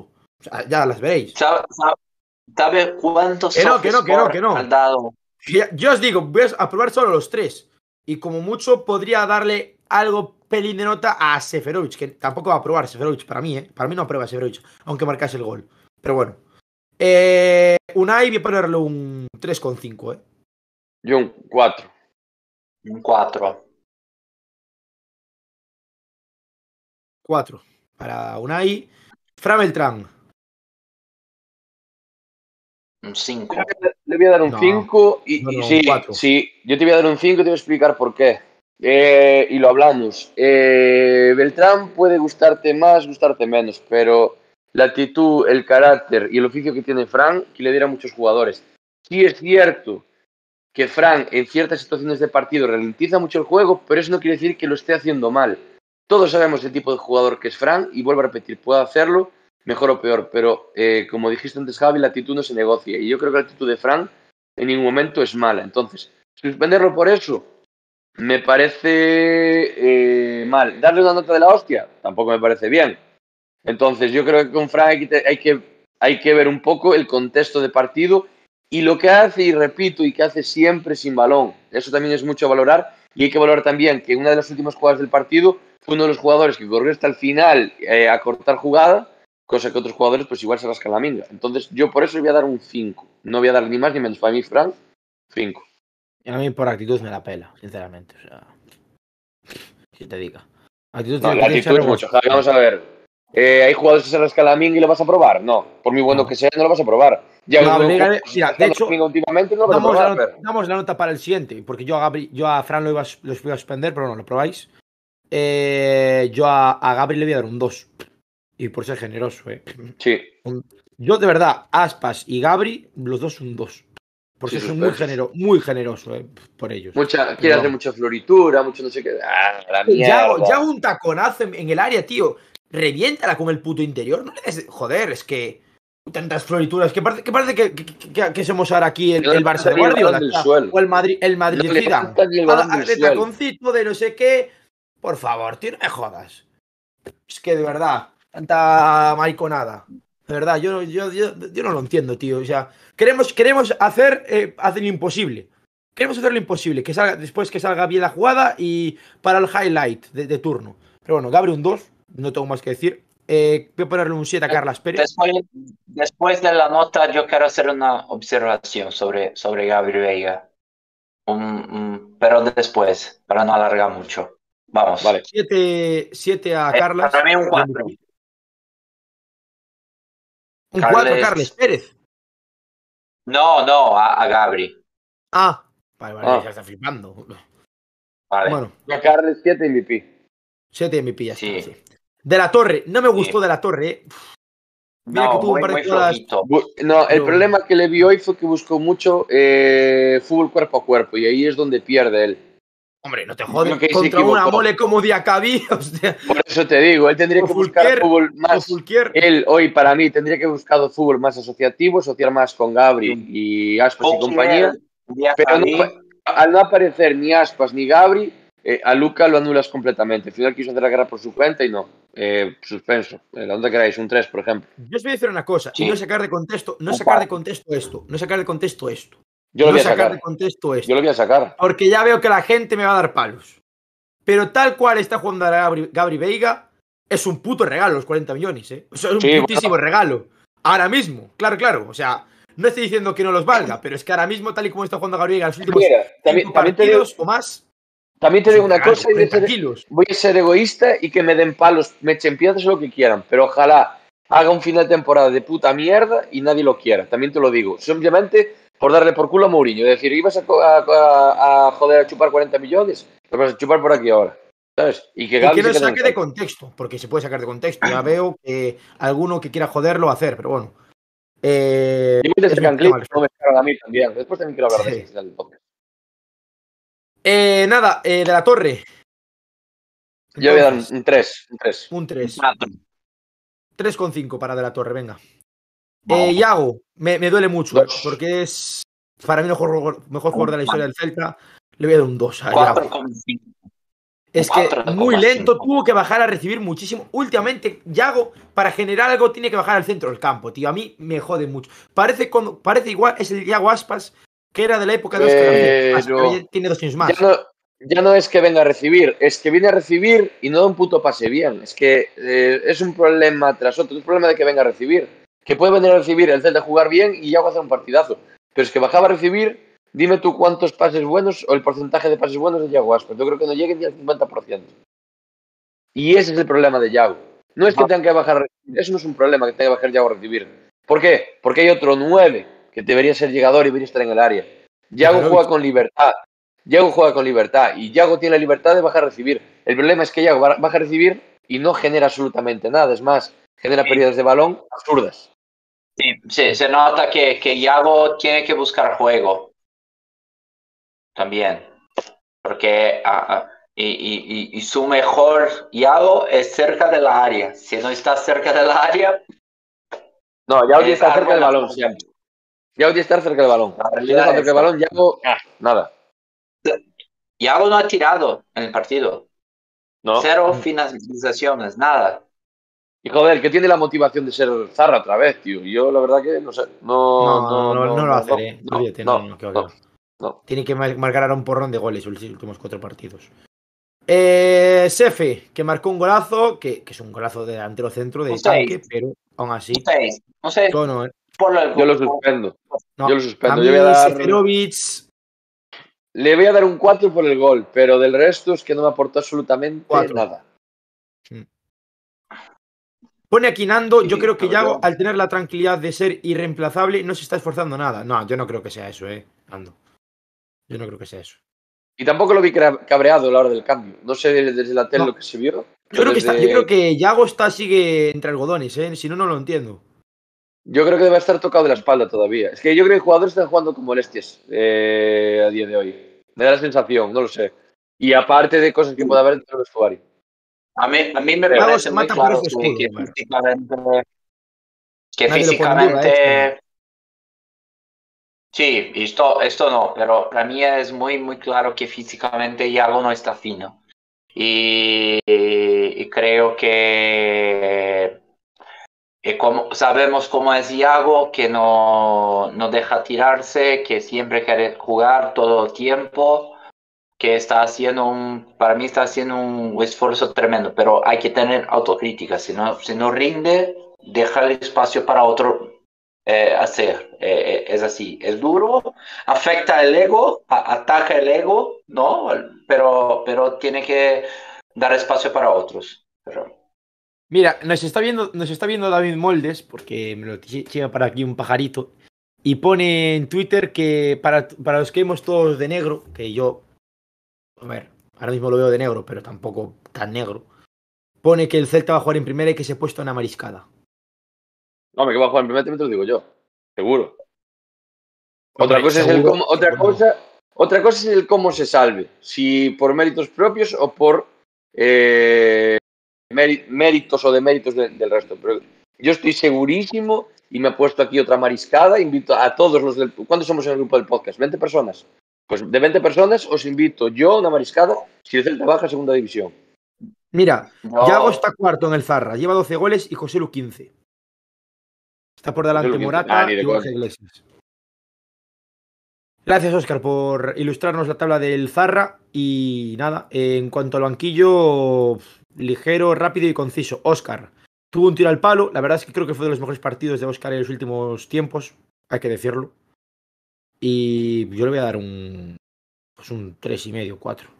Sí, tuvo tres jugadas de destellito, pero que es fútbol, no aportó absolutamente nada. Yo No, en cuanto a fútbol, no, porque fueron a balón parado, en plan. Sí, por eso te digo. o Igual, sea, te, la pone, igual te la pone. En jugadas en- muy puntuales, pero lo que es eh, eso, tuvo una falta, poco más, pues por lo que es hacer jugar y demás, que para eso está un medio centro creativo, organizador, como quieres llamarlo, no hizo absolutamente nada, no cambió absolutamente nada. Entonces, yo lo voy a suspender también. un No, tres. claro, un 4 también, algo así. un 4.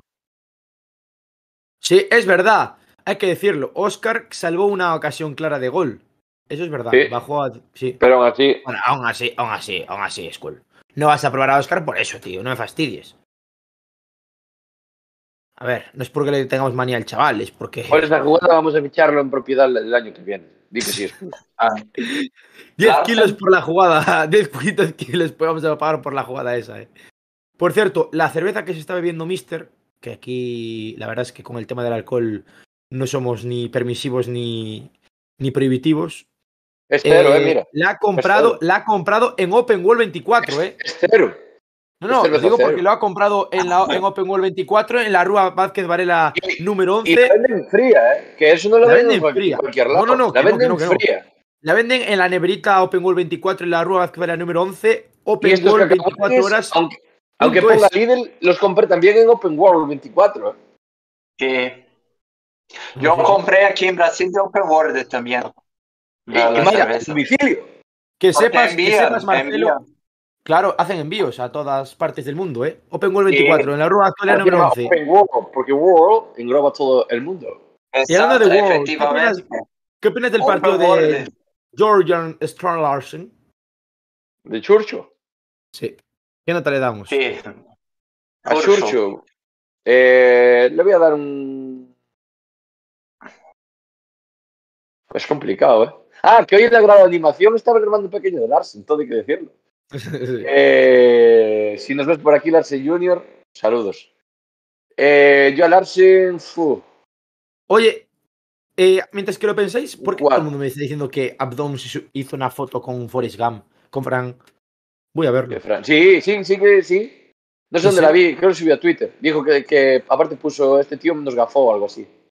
Voy a verlo. Yo Larsen, a ver, es que fu, son sentimientos encontrados. Es decir, y me explico, eh, es un tío que tiene carácter, que pelea, que lucha, que lo da todo. Obviamente, de cara a gol, pues eh, eh, está agafadillo el chaval, pero tampoco creo que cambiase todo el partido. Sí es cierto que en jugadas puntuales pues no estuvo mal, pero bueno, así le voy a dar un, un, ¿qué? un 4. 4 y medio, venga, 4, 4 y medio. Me parece bien. Sí. Cuatro y medio. Eh, acabo de ver la foto en cuestión. Madre mía. Hay que echar a dónde el podcast. No se pueden sacar tío. ¡Uh! Me está saltando el antivirus. ¡Uh! Yo quito esto que. El anticristo, chaval. Madre retro. Estoy viendo una cosa en Twitter que me acaba de hacer mucha gracia. Después la quiero comentar con vosotros, después del programa. Eh, nota para Williot, ni si nota. Sí, nota para Williot. No nota. tiempo. No, tuvo, por un favor. posible, tuvo un posible penalti que no se lo pitaron y nada más. Y después, eh, la última nota que tenemos que dar antes de Carvajal y del equipo es para. Para. ah, ah, ah, ¿Quién es el último? Paciencia, ¿no? Paciencia, sí. Javi, ¿compraste tu camiseta en Wallapop o no? No. No la compré en Wallapop porque No. esta es auténtica. Qué guapa Es de- camiseta, es de humo. chaval. O sea, esta camiseta tiene más primera- años que yo. Fue la primera camiseta que tuve yo en Celta. Tiene más, tiene Fueron más años que yo. Paciencia le voy a dar un. Es que paciencia le voy a dar, tío. Sin nota. Sí, notas. voy a dar Se esa. nota. Y así ya lo quitamos del medio. ¿Qué, ¿A qué coño le importa la, eh, nota de paciencia? Carvallal, nota para Carvallal. Eh, le voy a dar un 4. Cuatro. Un 5. Yo entiendo, cierto, a, mí el, a mí el planteamiento inicial, o sea, es lo que dije antes, el tema lateral, a mí ese, eh, ese punto exacto no me gustó y creo que ahí estuvo un poco la clave del partido. De hecho, el primer gol, si no me equivoco, es una jugada en la que Cervi está involucrado. Entonces, que sí, que después intenta mover el equipo, intenta hacer cambios buscando algo diferente y tal, sí, que no hay fondo de armario también. Eh, que es culpa de la derrota, Mm, tampoco lo diría así, entonces yo voy a darle un 4. Pues. El, el primer gol, el primer gol de Valencia es de, es de tuya, chiste. Eh, Pon morritos. Sería mítica foto para Insta, así, Insta Story. Morritos. Y me pongo un filtro. No, es que, es que me hace gracia porque acabo de ver un, un youtuber que el pavo en el directo se pone en plan así. En plan con la cámara, tío. Pon la cámara ahí, en plan un plano fijo. Nada, eso. eh, nota para Carvallal un, un 3. Y, y para el equipo te voy a decir una cosa. Es un 1,5, un 2. Y, y siendo muy, muy generoso, ¿eh? Eh, Y ya está. Las notas del. Por, lo- por lo Del Celta del uno- equipo, eh, Celta está del muy bien. Pues mira, vamos con las notas rápidamente, a repasarlas. 4 Iván Villar, 5,5 Hugo Mayo, 2 Cervi, 4 Unai, 6 Tapia, 2 Gabri, 5 Fran, ci- eh, 3,5 Luca de la Torre, 7 Carles Pérez, 2 Iago Aspas, 4 Seferovic, 4,5 Larsen, 4 para Óscar Rodríguez, sin nota, paciencia, eh, Sweatberg, 3 Carvallal y un 2 al equipo. Hasta aquí las notas de este eh, Celta 1, Valencia 2, que se ha disputado hoy en Balaidos. Eh, en cuanto al Celta B, empate ante el Algeciras 0-0. Estamos a falta de todavía dos jornadas para que concluya el campeonato liguero. Se jugará ahora en Balaidos el siguiente encuentro y después se cerrará la temporada regular ante el Racing de Ferrol. Y Marcelo, yo creo que ahora mismo tiene una cara de, de satisfacción sexual porque está pensando en que podemos jugar contra el Deportivo el, la final de- del pliego de ascenso. Marcelo, una pregunta. No, si vamos a jugar, No, no, Si vamos a tengo- jugar- yo tengo otra, i- yo tengo otra, idea un poco más cruel. Bueno, si Celta y al, y, y Algar, ¿no? Que, que está en. Linares. Sí. Linares, que está en quinto, ¿no? Sí. No, cua- sexto, Ganan sexto. sus sexto. dos partidos, ganan sus dos partidos y el Depor pierde los dos. ¿Sabes qué pasaría? y quedan fuera del playoff. eres todo maldad, Marcelo. sí. Marcelo, una pregunta. ¿Quién, quién, quién sería la, la mujer que te tocaría esa barba? A mí me encantaría acariciar esa barba sedosa, ¿eh? Bueno, mi novia. Qué cabrón, tío. Tiene más maldad que nosotros, eh. La verdad. Bueno, vamos Sí. a continuar con esto. Eh, Es barba de talibán, ponen por aquí. La verdad es que sí, hay que decirlo. Pero es el sueco que dice que la gente, Ya, tío, se le va la pinza. Yo, yo podría, yo podría, yo podría hablar, eh, yo podría hablar para eh, en tono un poco más serio, que, que pueden pasar cosas raras en Malaídos caso el equipo de Senda. Con la mochila allí.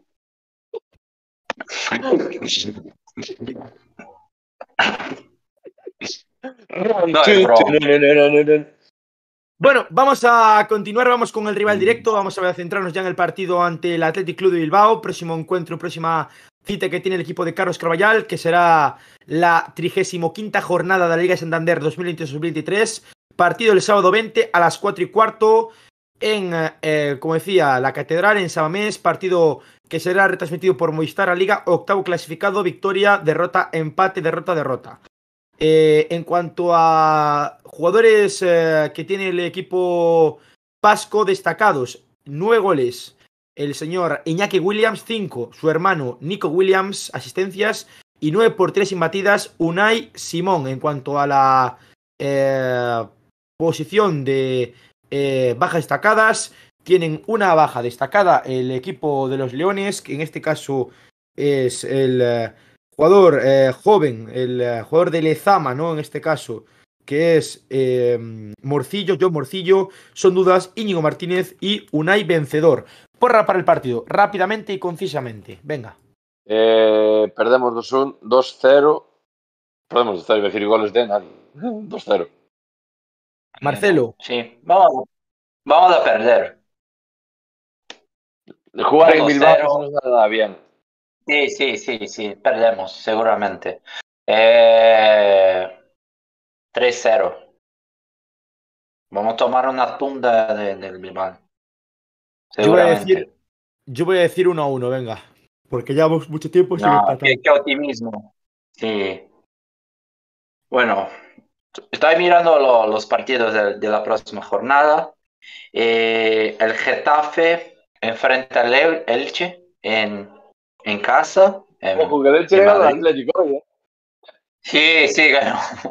Ahora, eh, eh, ahora no tiene nada que perder. Operación kamikaze de todo. eh, eh, eh, que, que si, Mira, si perdemos de 3, ahí 4, da igual, si ganamos muy bien. Ahí tenéis la siguiente jornada en, en imagen. Ahí Hostia, es que mira, bastante- Cádiz Valladolid, hay enfrentamiento directo. O sea, de alguno te vas a alejar o mantener. Eh, Almería Mallorca puede pasar de todo. Rayo Español, el Rayo, bueno, puede ganar el Español. El Valencia con el Madrid, el Madrid por orgullo va a ganar a Valencia, seguro. Girona Villarreal. Elche Getafe, el Elche va a ganar seguro. Y después Atlético Nacional, Sevilla Betis, no nos. Bah, nada. Lo peor es que perdemos. Lo peor es que perdemos, tío, y después el, el rival que, que le toca, imagínate, por poner un, un ejemplo. El Madrid, pasar el Madrid es que el Girona- ganó al Celta, el Madrid ganó al Celta y después contra el Girona Palma. Y el Valencia perderá contra el Madrid. Como pasa con todos los equipos. Que vamos contra ellos y después la siguiente jornada palman. Y nos ganan a nosotros. Eso es de coña. Es de coña. Bueno, creo- eh, ¿vamos a agregar algo más? Yo creo que no hay mucho más que agregar, la verdad. sobre el partido en general o sobre Javi. O Sobre la sobre, vida. sobre. A- Agradecer a, a, a Infocelta Open Wall, a Alberto Rivas Abogados, Set Galicia, Bela Morrazo y, Sí. y, CB, y CBD Express, por supuesto, por su colaboración, un podcast más. Y nada, eh, siguiéndose en redes sociales y demás. Eh, Twitter, Instagram, TikTok y demás.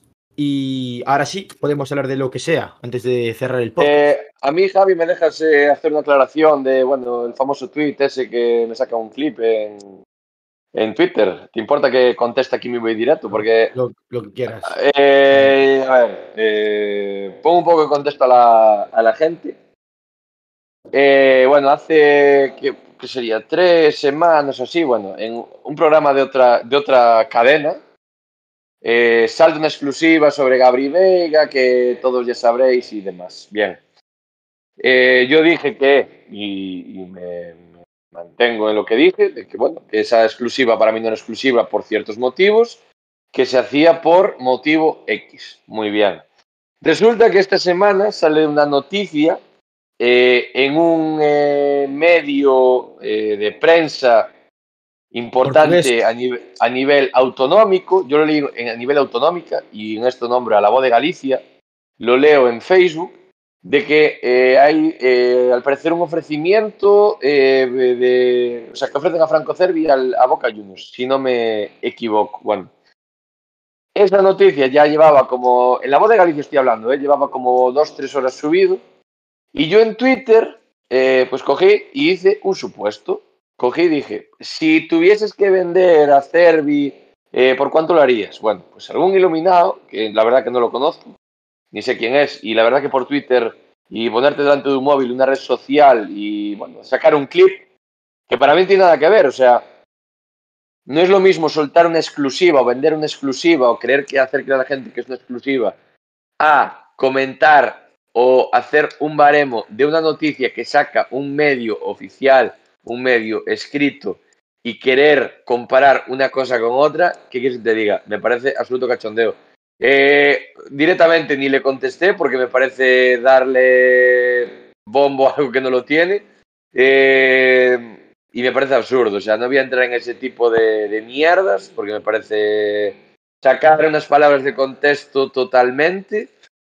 Eh, si la gente es feliz sacando clips de, mí, pues gracias, porque veo que, que os gusta lo que digo y, joder, pues mira, la gente me escucha cuando hablo a veces. Y ya os digo, vivo muy tranquilo, no voy a entrar en esas subnormalidades porque me parece absurdo eh, contestar por Twitter. Ya os digo, prefiero ponerme aquí delante de una cámara decirlo a la cara. Y ojalá la persona que, que subiese el clip me dijese lo mismo a la cara, que no tengo ningún tipo de problema en contestarle, ni, ya os digo, ni ponerme detrás de un, de un nombre que, que es inventado, ni tu nombre pones. Y, y poco más voy a decir al respecto, porque me parece, ya os digo, un tema completamente absurdo. Y bueno, eh, que sepa que Podcast Celeste es una marca registrada y difundir imágenes de Podcast Celeste puede llevar a cualquier tipo de denuncia y cualquier tipo de eh, sanción económica. Ahí lo dejo. Es verdad, ¿eh? Ya somos marca registrada. Tenemos un abogado de patrocinio. Ahora, señores, señores, ya somos No marca registrada. Ahora, quien quiera, quien quiera tal, Quien, divulgue, no, no, quien divulgue imágenes de Podcast Celeste, a poquina. Así que Javi, si quieres, mira, para las arcas del podcast no vendría mal una denuncia. Vale. puta madre. Venga, dale ahí. Al menos que lea los créditos, ¿no? No, la verdad no- autorización. Al a mí me da mucha pereza. Ya, tiempo ya en veis que ya ni me meto en, en temas de. pff, me da mucha pena. Hoy, mañana ya cambios de tema. Bueno, No, buah, Llevo Bueno. sin meterme en ningún, en ningún fregado en Twitter mínimo cinco meses o así, ¿eh? Cuatro o cinco meses. es que- llevo sin meterme en yo es que en Twitter ya poco lo veo, o sea, realmente todas las redes sociales poco las veo, pero me gusta cuando me mencionan y me saca un clip, ¿sabes? Cuando, y, y más cuando es sin motivo ninguno, o sea, quiero sacar de, de unas declaraciones mías algo totalmente. Totalmente. Yo, la verdad, ver. Sinceramente, sinceramente, tengo. Pues Skull, la verdad es que sí que tenemos bastante pasta, porque mira, lo único que, que sale de. Ahora aquí somos, vamos, los jeques, nos pegan los billetes aquí. El, uni- el- lo, uni- lo único gasto, el único gasto que tenemos es pagarle el sueldo al señor que está al otro lado de la, de la sala, aquí, el señor Oscar, para pagarle el sueldo. El uni- lo único que gastamos. Eh, para eso el señor Oscar está aquí Ni currando. una puta cena paga este cabrón, ni una puta cena. Sería la hostia, Ni la una puta cena. Yo me voy a ir del podcast porque aquí paso hambre. No me invitan ni una birra, que yo llego ahí al, al tribuna y venga, saco de, de tarjeta de crédito e invitar a todo Cristo. Ni para una Esto es webcam, una ni para una webcam 4K, pero si se ve genial mi webcam, tío. Si puedes ponerlo en 1080. Falta una 4K, que su belleza ya vale por 4K y por 5K. Díselo tú, Javi, que a mí no me hacen ni puto caso. Javi es pura belleza, no hace falta tanto megapíxel de Dios. Sí, yo, yo creo que se pone más megapíxel, yo, yo creo que rompería la web. Miraría un problema de, de infraestructura, miraría todo tamaña el- belleza de El aura de Javi. El aura de Marcelo, Javi. si el, año, si el año que viene, si el año que viene el Celta, yo qué sé, por, por decir algo, vamos a, a UEFA, la palabra prohibida, vamos a UEFA. Tienes que, si vienes a, a España, sales en directo dándole un beso en la calva a Mister Asubío, tío. Sí, seguro, tranquilamente. Perfecto. Para queda mí- dicho, ¿eh? Queda dicho. Perfecto. Me parece Sí, no, yo, yo doy hasta dos. Si hay, si hay falta uno, dos, Dos. tranquilamente. Perfecto. Pues nada, ha sido Pero- un placer. la otra parte tiene que aceptar, ¿no? Si, si- Ah, si- no, no Mister pasa nada. Mister- Sí. Asubío se deja. Mister Asubío se deja. Le gusta lo que le Exacto, encanta. entonces, Eh, una no, noticia.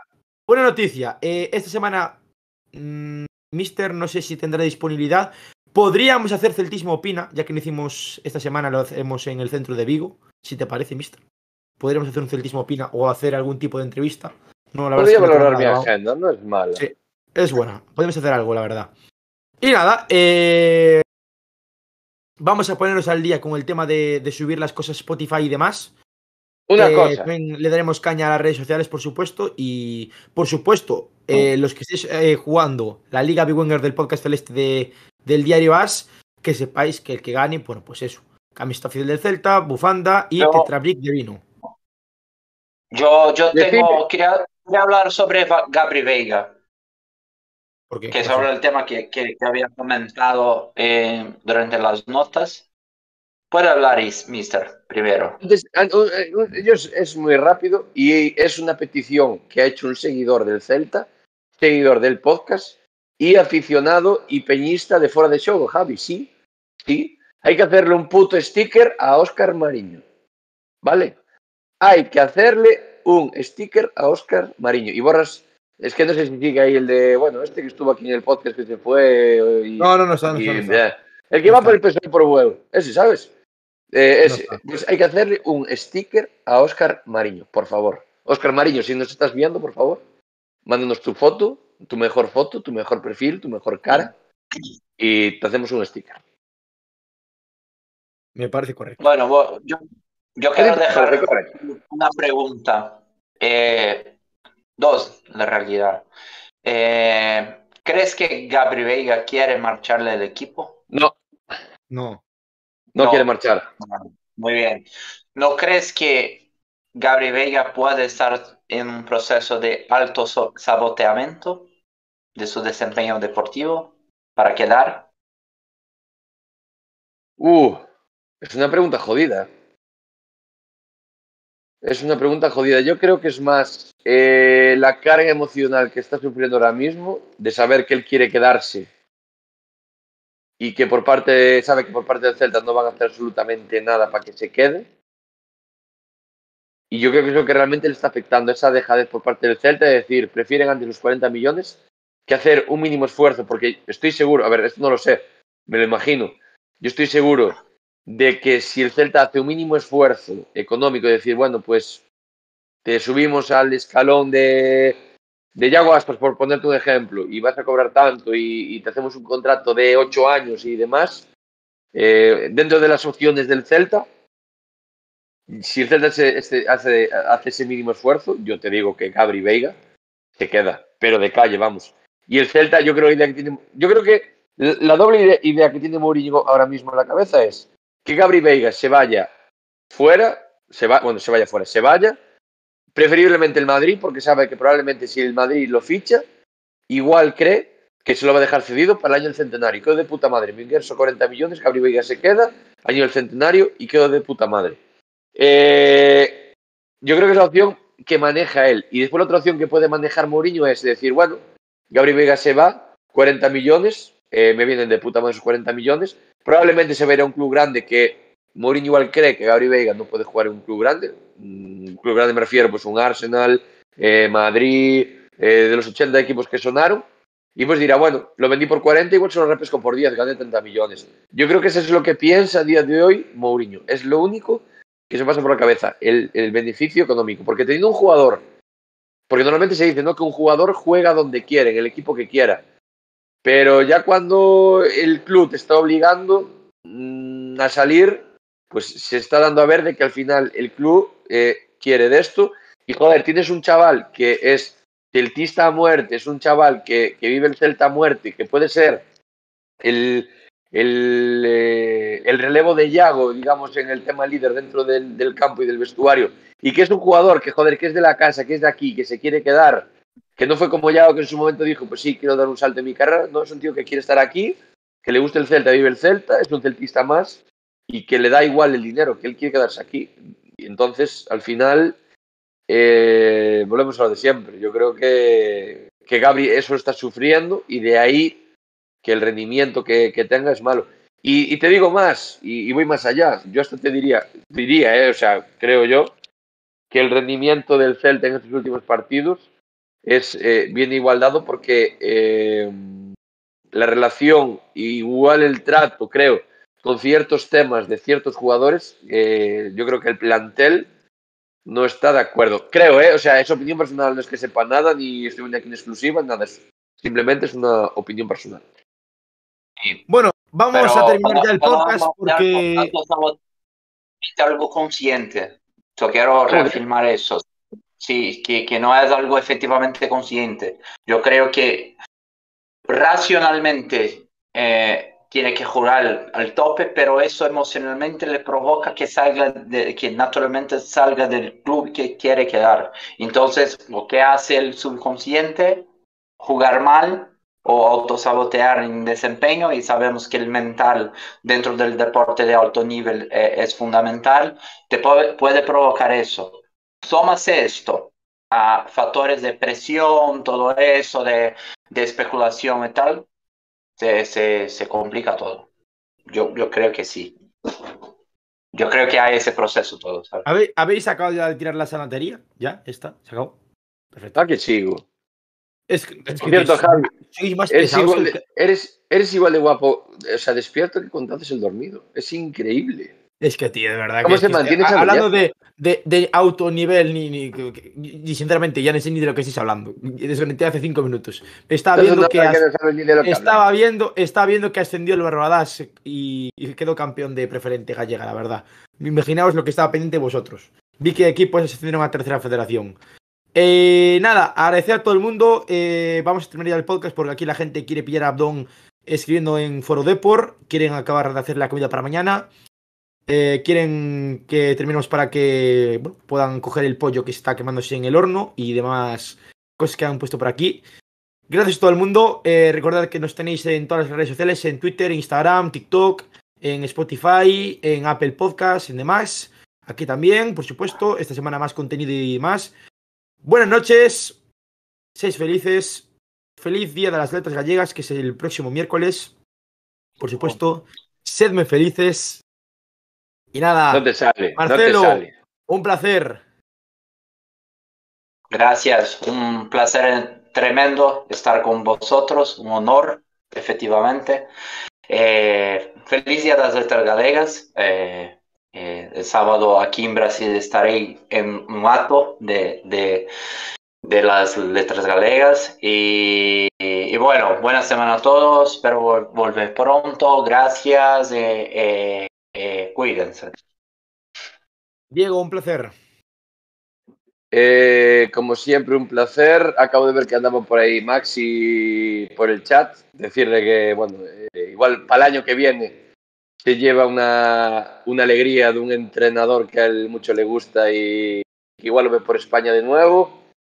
Y del resto, nada. Eh, lo que ya dije y me mantengo. Eh, nos vamos a salvar, de eso no me cabe la menor duda. Hay que confiar y del Celta hasta la muerte. No podemos eh, decaer tan, tan fácil, en primera, en segunda, donde sea, siempre hay que ser del Celta. Que llevamos hostias por un tubo, sí, pero mola ser del Celta, ¿qué quieres que os diga? Ganemos o perdamos, mola ser del Celta y vivir el, el Celta. Así que nada, nos vemos, si Dios quiere, para la semana que viene. Bueno, Un no vamos a liarnos nada más. No vamos a liarnos más, que nos enrollamos más que pocholo de fiesta. Y nada, aquí estoy Ojalá. porque he venido, porque he venido, aquí estoy. Si no me gusta ni tanto como he venido, me voy. Un abrazo a la Celta, chao.